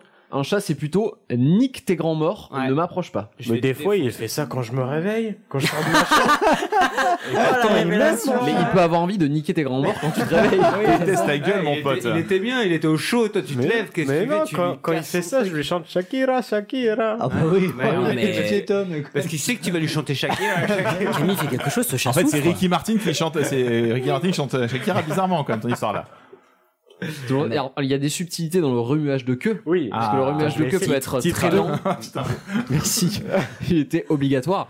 Le remuage de queue peut être très lent, euh, auquel cas c'est une marque de détente. Il peut être quand le chat est en train de faire quelque chose qui n'a rien de particulier, genre il est couché sur le canapé et là il remue la queue sans Ah, raison. mais il on peut parle pas chercher du s'il y a même quelque remuage chose de derrière queue. lui. Non, non, non, on parle pas du même remuage. Non. Et par contre, s'il remue vraiment. Genre, il non, tape. mais- non, mais là, je répète, c'est un raptor, ça, c'est pas un chat. Ah, Non, parce que les chiens, quand ils tapent avec la queue comme ça. Mais les chats, ils sont tout le temps Non, mais- contents. Mais en même temps, c'est deux animaux vraiment différents. Et les chats sont tout le temps contents, ils t'aiment tout le temps. Mais c'est pour ça que j'explique le comportement. Les chiens, c'est pas qu'ils t'aiment tout le temps, c'est que ils- Non, sans mais- toi, ils meurent. Donc, euh, Je reviens, c'est- on parle pas du même, euh, du, du même remuage de queue. Ok. Titre. Ok. ça va pas arrêter. Jamais. Euh, du coup, je vous propose de passer à la suite. À Allez. savoir. Ah oui. Un chat qui pète son quart d'heure. C'est-à-dire Ah. un chat qui se met à courir comme un gros con à Il a l'autre besoin- bout de l'appartement. Il a besoin de faire de l'exercice. Bah oui, Bah, de sucre. bah, c'est un, C'est chat ça, qui- il a- c'est un chat qui vit dans un appartement. Ah, Oh, ça dénonce, bim, très Alors, bien. principalement- Non, bah, pour principalement, le coup, oui. euh, Et n'achetez Ah, pas les ouais, animaux. ouais. N'achetez pas les animaux. Pour le coup, moi, je suis, enfin, je, je, je suis pas, enfin, je suis défenseur des animaux comme euh, j'espère tout le monde. Ah oui, Gilles Bardot. Non, non, mais Tu en te- tout tu cas- te sous-estimes. En tout Ouais. cas, dans, le- dans Tu la, te bo- dans la sous-estimes. bobosphère parisienne. Mais, euh, mais aussi. Mais mais beaucoup de mentons de peut- bison, mais bon. peut-être. Mais je trouve que les chats, c'est vraiment f- pas fait pour être en appartement. Et je connais plein de gens qui en ont en appartement. Et les chats s'adaptent avec le temps, etc. Mais un chat, c'est un animal qui vit dehors, qui est fait pour vivre dehors, qui a un rayon de vie de 2 km carrés. Donc c'est juste pas fait pour un appartement. Et de avec des 30 horaires, hein, mètres c'est carrés. tout à fait vrai. En tout cas, il le supporte très bien, mais simplement, Ouais. il a besoin de péter ses Mais quarts bien d'heure là sûr. pour se dépenser. parce qu'il a Mais passé c'est son un- après-midi à dormir. euh, Oui, c'est un réflexe en fait. Comme si par exemple, imaginons Camille, je fais ah La musique dans la peau. ça y est, monsieur Bobo. Voilà. C'est quelque chose qu'on ne maîtrise pas. c'est inné. Bah, le chat c'est pareil. À un moment donné, L'effet il va Zouk passer Machine. une- euh, voilà. Il va passer une journée un peu longue et il va avoir besoin de courir. C'est aussi simple que ça.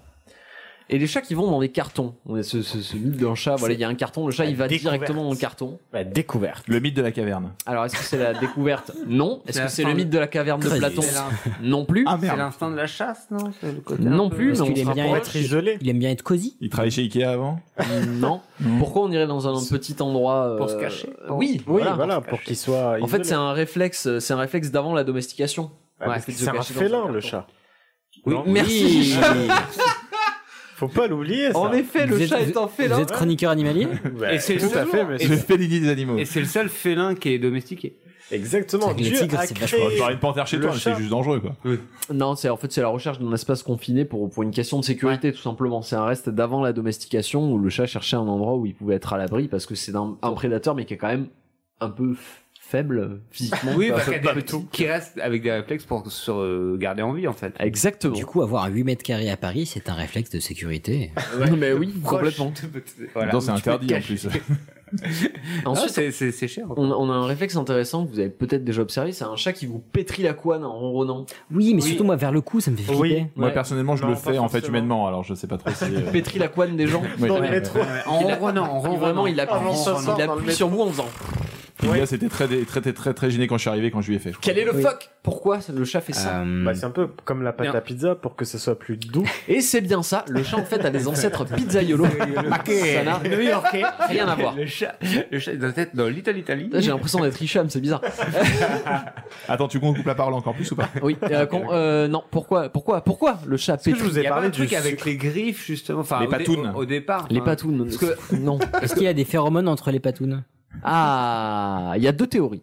Ouais. Ah. Les coussins. La première, c'est les phéromones entre les patounes. Alors c'est le cas, le chat a des phéromones entre ses coussinets. Ouais. Et du coup, il libère des phéromones en faisant ça. Ah bah ça, des pieds. Enfin, un chat, faut savoir qu'un chat qui libère des phéromones sur vous, c'est une marque de respect. C'est-à-dire, tu fais partie de ma famille, ouais. je t'inclus dans mon cercle social, donc je libère mes phéromones. Comme sur dans toi. le métro. Attends, Comme dans le métro. C'est le, c'est le chat que t'as adopté que t'as ramené chez toi, que tu nourris Alors matin, non. midi et soir, qui te dit je t'accepte dans ma famille. C'est une règle de base du chat, c'est tu n'es pas le maître du chat, ouais. Mm. c'est tu, ouais. es, euh, tu es son humain. Ouais, mmh. c'est ça. Euh, donc c'est une théorie. La seconde, qui me paraît personnellement plus probable, mais on n'a toujours pas de réponse définitive, c'est que ça vient d'un sevrage tardif d'un chaton, parce qu'un chaton qui va faire ça, c'est qu'en fait il fait sortir le lait des mamelles de sa mère. Mmh. Et donc s'il fait ça un massage, c'est le massage sur euh, voilà, c'est le des, c'est des chatons, c'est des chatons agriculteurs ça. Enfin... Non, mais c'est un réflexe de c'est un, un, réflexe un peu doudou si tu veux. C'est un peu qu'il a été sevré trop tardivement, il, il a, été, été séparé de sa voilà, mère trop, trop tôt, tardivement, non, trop, tôt. Euh, trop tôt, autant trop tôt, d'accord. Il, il, aurait été séparé de sa mère trop tôt et du coup on recherche ce réflexe sur une couverture ou sur ah, tes C'est pour ça qu'en fait et d'ailleurs souvent quand les chats le font, ils têtent en même temps d'ailleurs, ils ont souvent ce truc de souvent les mordiller, mordiller une couverture ou un truc comme ça absolument et c'est un chat qui a été séparé de sa maman un petit peu trop tôt. C'est tout à fait vrai. Wow. Alors, un autre cas, c'est le chat qui, euh, lorsqu'on se rapproche de son visage, nous met un coup de boule. Je sais pas si vous vénère. avez déjà vécu ça. JCVD. Ah, Camille ah, a fait. Oh oui, c'est trop mignon. Est-ce que t'as parlé de sa sœur en, en ah, finale non, de Coupe du Monde Mais il fait ça pour réclamer vraiment. des câlins. Le chat Materazzi. Alors, est-ce qu'il fait ça pour réclamer des câlins Peut-être. Euh, si.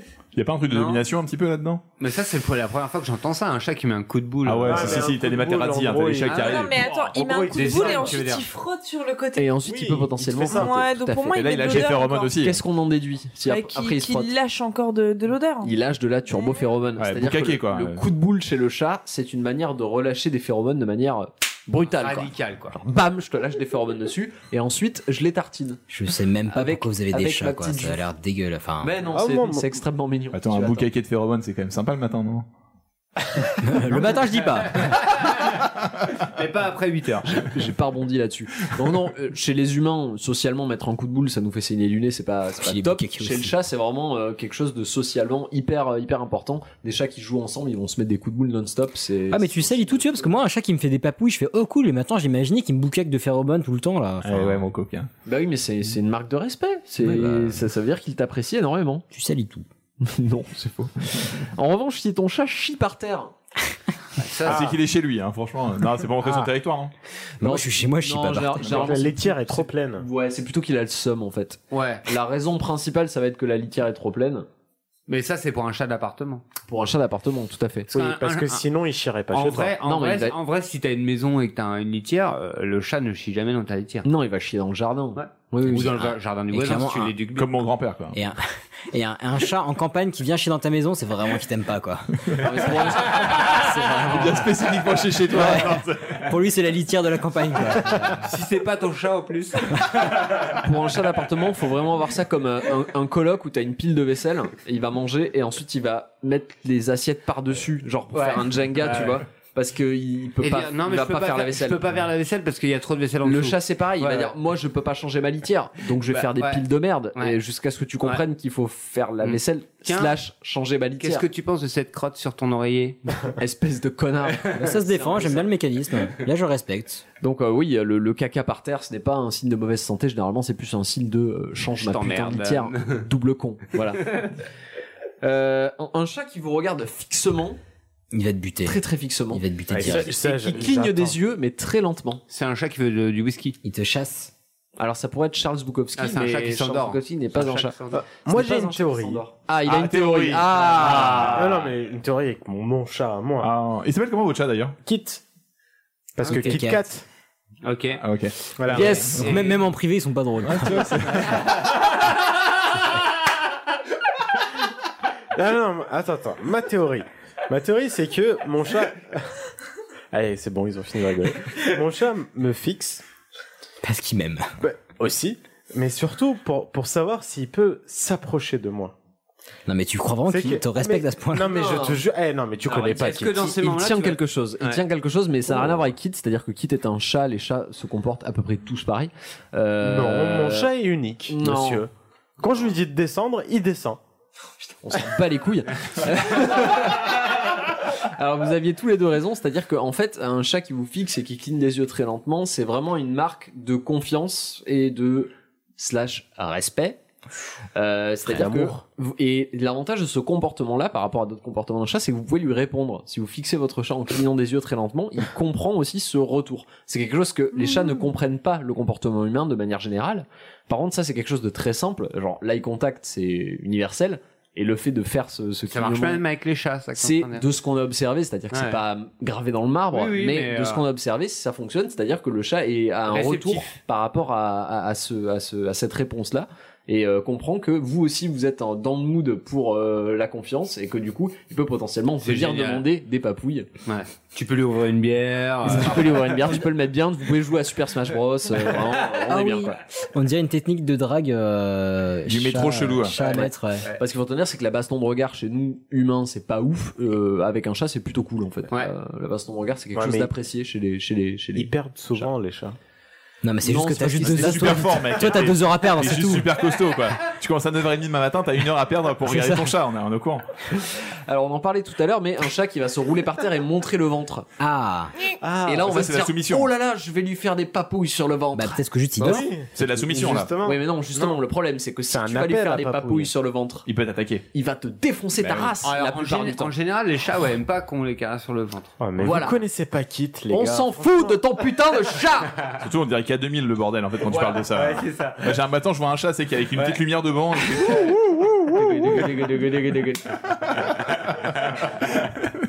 Il a un Un chat noir, tu sais, avec une petite On est lumière rouge devant. On est d'accord qu'il se balade en skate, ce chat. En fait, il a un Aibo de Toys R Us que Camille lui a offert il y a 5 ans. Et Les il a Ah, toujours chouchous, pas compris que c'était un les robot. chouchous, il y a une petite montre pour appeler le chat aussi en disant Kit. Sur Kit, la retrouve-moi notice, maintenant. elle écrit kit d'utilisation, du coup je l'ai appelé. Ah, mais. Ah oui, elle est bien. Kit, monte le Donc alors, Est-ce le que, ventre. euh, Est-ce que vous voulez que je vous explique du coup ce Oui. qui- Eh Franchement, oui, c'est fini carrément, maintenant. Moi, vas-y, j'ai oublié, vas-y, j'ai euh, passé à autre chose. je vais tester On est tout où ça ce soir. Je vous rappelle qu'on Euh, dépasse les 2 heures là, donc on peut peut-être. euh, Ouais. Donc là, là, on est sur, euh, sur le Judas, c'est-à-dire que si un chat se met sur le, enfin, vous Judas. montre son ventre et que vous lui grattez le ventre, en gros, vous êtes un énorme fils de pute finalement, parce qu'il est en train de vous dire, j'ai une totale confiance en toi. C'est-à-dire que potentiellement, tu pourrais me gratter le ventre, je- j'ai confiance en toi, mais tu ne vas pas le faire. Bah si, parce qu'on est encore plus des fils de pute que eux. Parce qu'on est con, Tu voilà. vois, mais... Parce que c'est, j'ai pas vraiment d'exemple, mais ce serait comme tendre la joue à quelqu'un en disant, en sachant qu'il va pas nous mettre une droite, tu vois. Genre, j'ai tellement confiance en toi, y a pas de problème. J'ai- Jésus, Donc, il est dit, mauvaise. Alors, j'ai franchement, tellement je suis confiance pas- en toi. Je suis pas d'accord avec ça. Ou alors c'est comme venir te faire des câlins, genre donne-moi des croquettes s'il te plaît. Et en fait tu donnes des croquettes. Non, pas du tout. Je suis pas d'accord. J'ai rien Ah non plus, moi j'ai rien compris, hein, j'avoue, j'ai pas compris non plus. Mais en gros, il, pro- il te propose un truc, mais c'est un test de confiance. Oui, mais c'est ça. malsain, c'est Mais malsain. c'est exactement comme lui quand il vient et qu'il te fait des câlins, genre en mode tu lui dis oh oui oh c'est je rentre du boulot, je vais lui donner à manger comme tous les soirs parce que voilà il, il vient de faire des câlins parce que tu rentres du boulot en disant je l'ai- il m'a pas vu pendant toute la journée donc je lui ai manqué donc il vient me faire des câlins. En fait il veut juste de la bouffe. Enfin, c'est un date Tinder chelou en fait, quoi. Classique, quoi. Enfin, Ah, rien de- on va rester là-dessus. J'ai jamais filé de croquette un date Tinder, mais chacun son. Non, on va Ah plutôt bah, franchement, rebondir je te sur, confirme, on c'est va bien. plutôt rebondir sur un chat qui vous ramène potentiellement un rat crevé. C'est parce c'est que un il cadeau, veut te ça, c'est une nourrir. offrande. Oui, c'est j'ai protégé la maison. Alors, il y a un peu de ça, c'est pas vraiment une offrande. Bah, déjà, c'est que t'as une maison un peu C'est chelou. plus parce que euh, j'ai pas de sous. Thomas, comment je suis une bête de chasseur, ma gueule. Euh, Moi aussi, je peux participer Et ton chat, à la- il est super mal poli depuis tout à l'heure, je suis choqué. Bah, mon chat, c'est Booba en fait. Ah, ok, donc, euh, d'accord. Non, euh, le, Le le- duc. le- le truc c'est que, comme je vous disais tout à l'heure, les chats, Mais c'est- les chats n'ont pas la capacité de comprendre le comportement humain. C'est-à-dire que si vous ramènez un animal crevé, vous pouvez accepter le cadeau, ce que font la plupart des gens, genre ah là là, c'est bien, t'es vraiment très fort. Et tu Merci Merci pour en le scred par la collaborateur. fenêtre euh, juste quand il regarde pas. Ou alors tu l'engueules parce qu'il a ramené un truc mort à la maison et il ne va pas comprendre. C'est-à-dire que Il va être plus déçu. tu vas avoir une réaction quand il te ramène un truc, qu'elle soit négative ou positive, plus il va le faire. Si un chat se fait engueuler parce qu'il ramène une souris crevée, lui, il considère juste qu'il y a eu une réaction excessive, du coup que ça a eu du succès, et du coup il va recommencer encore plus souvent. Et pas très intelligent, si je peux me permettre de faire un retour sur le sujet précédent. Certes. Mais du coup, sachez que si un chat vous ramène un animal crevé, faut pas l'engueuler en fait, parce que il va prendre ça comme une réaction forte et du coup recommencer parce qu'il a eu une réaction forte en fait. Donc voilà. Ne- Mais en général, c'est quand même plutôt un, un truc euh, euh, positif en général. Quand, quand- enfin, Oui. Quand ils reviennent avec de la bouffe, etc. Oui, hein. c'est pour dire, euh, frérot, t'es pas capable de te nourrir tout seul, je te vois en train de manger tes boulettes d'agneau. Euh, prends, Tiens. prends plutôt ça. Ouais, pardon. je partage, frère. C'est très bon, les boulettes de Oh, frérot, au lieu de me donner des Il est crevettes, tellement quand strict même. ton chat, franchement, je Ouais. sais pas, mais on dirait Isidore, quoi. Dans ton... Enfin, c'est. C'est un bonhomme, on va pas se mentir. Allez, un petit dernier. Euh, le fait qu'on qu'on papouille un chat et que, ne serait-ce que sur la tête par exemple, et que clac d'un coup il nous mord, alors qu'il était tout content, Mais il il était en joue. train de ronronner, genre ouais, euh, c'est cool, continue Vous de me connaissez papouiller vraiment pas frérot, qui- euh, on Parce est que bien, c'est mais des là connards. BAM Il te mord. Pourquoi Il joue Bah non. Mais est-ce qu'il en a rien à foutre de ta gueule Parce Il montre que que c'est c'est lui un le félin, patron. hein. les C'est gars. lui le patron, mon pote. L'être félin n'est pas un comportement, c'est Non, un mais type non, mais d'animal. un C'est le patron. C'est Oh, il montre que c'est le boss et qui il s'en bat de ta race. tellement pas Bah vas-y, Ah. explique. Eh ben, Bah je vais t'expliquer. Allez. Et pour ça, je vais te donner un exemple extrêmement gênant. J'ai peur. Est-ce que tu te Ah, rappelles de tes 4 ans quand tu t'es retrouvé nu au milieu de la classe Ah, C'est exactement J'en rêve tous les jours. Non, lorsqu'un monsieur et une madame s'aiment très fort, Putain, ça commence très très mal. des fois, ils pratiquent le sexe oral. Ah oui, mais parfois, Ça ils ont, arrive. mais parfois ils ont plus envie. Mais le il fait problème, une en fait, quand on pratique le sexe oral et quand le monsieur est très content de ce que fait la madame, Oh putain. il paf, ça fait du choc à pic. Ouais. Et ce qui était hyper agréable Le il bouquet y, qui est a, normal. il y a un quart de seconde, d'un coup, c'est plus agréable du tout. Parce que parce que le monsieur devient très très sensible de son train train. Ah, T'as vraiment trouvé aucune autre métaphore. aucune. On a, on- pourtant, on a au sous-sol, on a un catalogue de métaphores plein. Ce qui se passe au niveau de ton free-free en tant que monsieur, ça se passe au, milieu, au niveau de l'épiderme pour le chat. C'est-à-dire que la caresse pour un chat, ça provoque une, ex- une excitation extrêmement forte qui fait qu'il est en train de kiffer et puis d'un coup, ah, il kiffe plus du tout. C'est beaucoup trop fort. Et là, clac, il te mord pour te dire, euh, gros, ça suffit. Mm-hmm. Ah, Je suis choqué un petit peu. Donc la petite morsure n'est pas un signe de j'ai envie de jouer Mais de ou petite un mort, signe plutôt. de voilà, c'est plutôt un signe de j'ai ouige, tu te calmes. J'ai oui, Hein très bien. Ouais. Mais- J'espère que c'était suffisamment vulgaire pour que vous ayez compris l'idée. Je ne toucherai plus mon chat. Mais sans Ah, déconner, mec, on va. est abon- Il y a trois plein ans. de gens qui vont abandonner des chats à cause de toi, en Ah, fait. Et surtout, n'achetez pas les chats, Mm. adoptez-les. Bim, oui, allez. ouais, mais enfin, là-dessus, on les est d'accord. abandonnez pas à cause de ça non Parenthèse plus. euh. adoption, adopté. Oui. Parce que parce que parce que c'est Et con castré. d'acheter un, un chat. Et Et, la et SPA, oui, besoin de- euh, si Bon, possible. euh, castré, moi j'en sais rien. Je suis Si, pas si, pro si, des, si, je si, suis si, pas si, pro si, des si, animaux. si, si, euh. si. Il faut castrer. Euh, C'est ça- mieux pour tout selon le le selon le contexte. Non, non, ça mais peut- alors ouais. surtout si, tu- si vous l'avez en appartement déjà, première chose. Les chasses. oh, Parce bordel. que franchement, euh, une chatte en chaleur, euh, voilà. C'est chaud. Bah, non, non, mais vraiment pour le coup, pour en avoir déjà eu euh, en vrai. Enfin, et un tout, chat en euh, chaleur aussi, hein. dans mâle ou ce- femelle, c'est ouais, horrible. ouais. Oui. Mais euh, bah, C'est- un chat c'est horrible parce que ça pisse partout, mais une chatte ça fait vraiment chatte, du, ça du, crie très miaule, fort. du bourreau. Miaou. Ouais, ça fait- ça fait- ça fait un ah bah dis donc. C'est compliqué. ça fait un bruit de fou. Non non mais ouais. Donc voilà, c'était. Donc oui. fais, fais, Fais- fais attention. Fais le quick quick. Et, soyez, et soyez gentils avec les Bah, animaux. fais- fais- fais-le, Oui. ouais, en tout cas. euh, ouais. Dans la mesure du possible. Néanmoins, une dernière petite chose. euh, je vous rappelle que nous vivons en 2018 et que nous, nous avons une chance incroyable, c'est qu'il existe des émissions comme l'émission qui s'appelle My Cat from Hell. J'ai découvert ça il y a quelques temps. qui est une sorte de Pascal le grand frère des chats. Non. Ah, Euh, c'est une émission de télé-réalité américaine parfaitement stupide Ça, où des faut gens ont pouvoir un chat l'inventer. invivable et où il y a un expert en chat qui va chez les gens. Hein pour Ah, faire en sorte que Pascal. leur chat va- Bravo, chouchou. Ouais, excellente. Même pas je bouge. Ah si, moi j'ai dit bravo, moi j'ai dit bravo, c'était magnifique. Donc si un jour vous faites vraiment chier, vous pouvez aller voir My, euh, My Cat from Hell, qui est la, la- la pire des choses finalement que le 21e siècle ait eu à nous offrir. Bien à vous. Ah là d'accord. Moi, il y a un de mes sites préférés sur internet, c'est les chats qui ressemblent à Hitler. Ah, moi, c'est Pornhub, tu vois. Euh, ah ouais, c'est vrai, ça marche bien. ok, bah, tu peux chercher euh, Cats Look Like Hitler euh, sur internet et t'as peut-être Pornhub qui apparaîtra, je sais pas. c'est- Ou l'inverse, mais bon. Chacun son kink, personne ne juge. Et sur cette magnifique euh, conclusion. Eh bien, écoutez, écoutez, c'était un plaisir, vraiment un sincère plaisir de. Oui, parce que de faire j'étais en cet train de me dire que épisode. personne Ouais, n'avait c'était fait de cool. conclusion. non, mais c'était vraiment très chouette. J'ai passé un très très bon moment. Euh, rappelons qu'on avait autour de la table notre, bah voilà, notre cher Vincent. Yes Merci Vincent. Merci pour présent même quand il est absent. Qui nous a régalé toute la soirée. Ouais, tu fais encore, du- enfin, toujours du très très bon. Ah Donc les longueurs, les bafouillages sont de ma Ouais, responsabilité. complètement.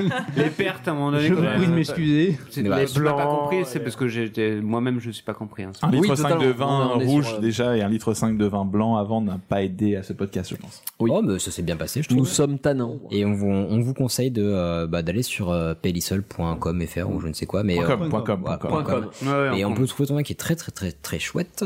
Euh, on a eu aussi euh, bah, podcast. Ouais, vous pouvez nous retrouver donc bah, comme vous en fait partout. Euh, les étoiles, si vous avez envie d'en mettre, on s'en fout. Bah, Non, euh, cinq étoiles. ah, Oh, hein. Donnez-leur des étoiles. oh. Euh, ou pas, ou pas, ou pas, Donnez des étoiles. ou pas, ouais. Je pense Bon, Bah, en qu'on tout a. cas, si vous aimez Si, bien, si mettez-le. vous aimez bien, faites-le parce que c'est toujours plaisir. Ouais, c'est vrai. Non, non, mais Bah, c'est- ouais, c'est vrai, c'est vrai. Et puis faites-le sur le portable de vos parents, de vos grands-parents.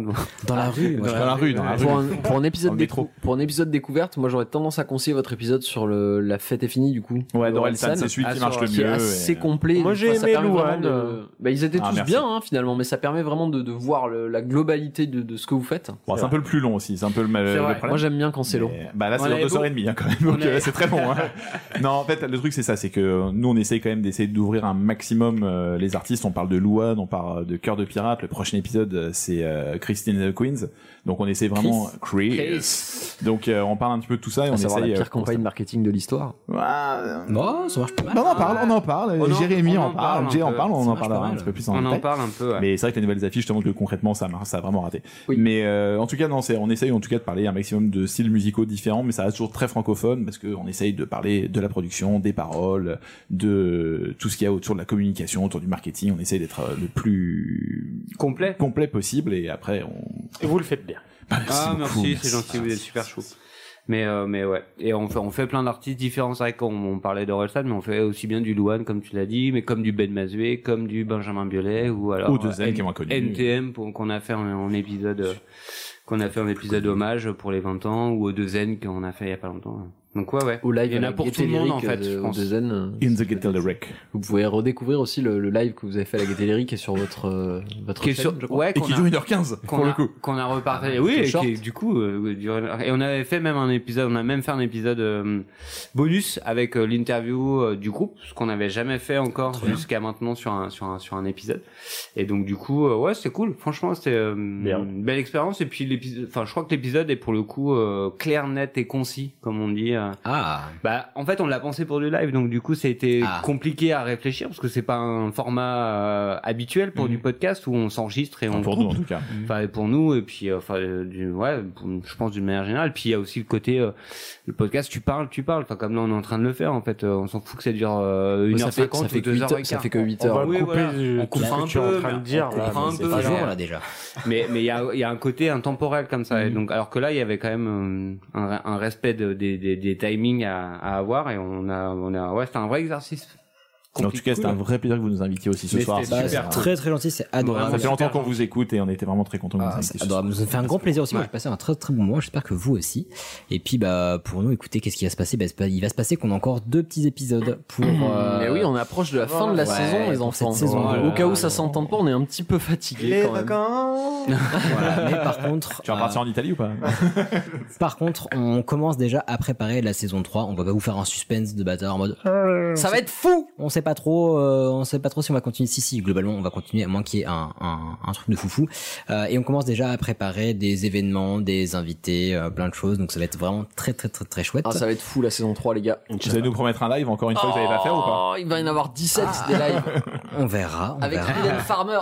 Mais Ah dans, ouais. dans tous les cas, on fera plein d'annonces et on a une petite idée tout à l'heure pour celles et ceux qui ont écouté jusque-là. Vous êtes Oui. euh, bien courageux et courageuses.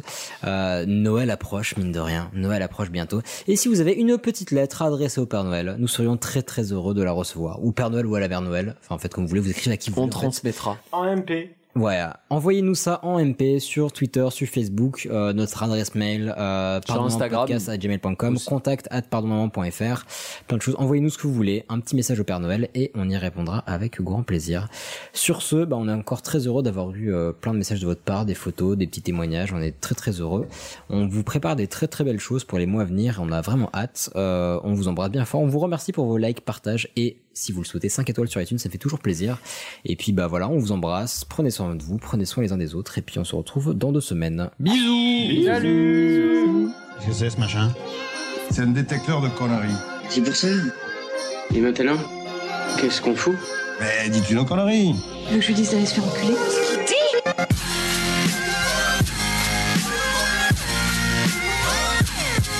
Vulgaire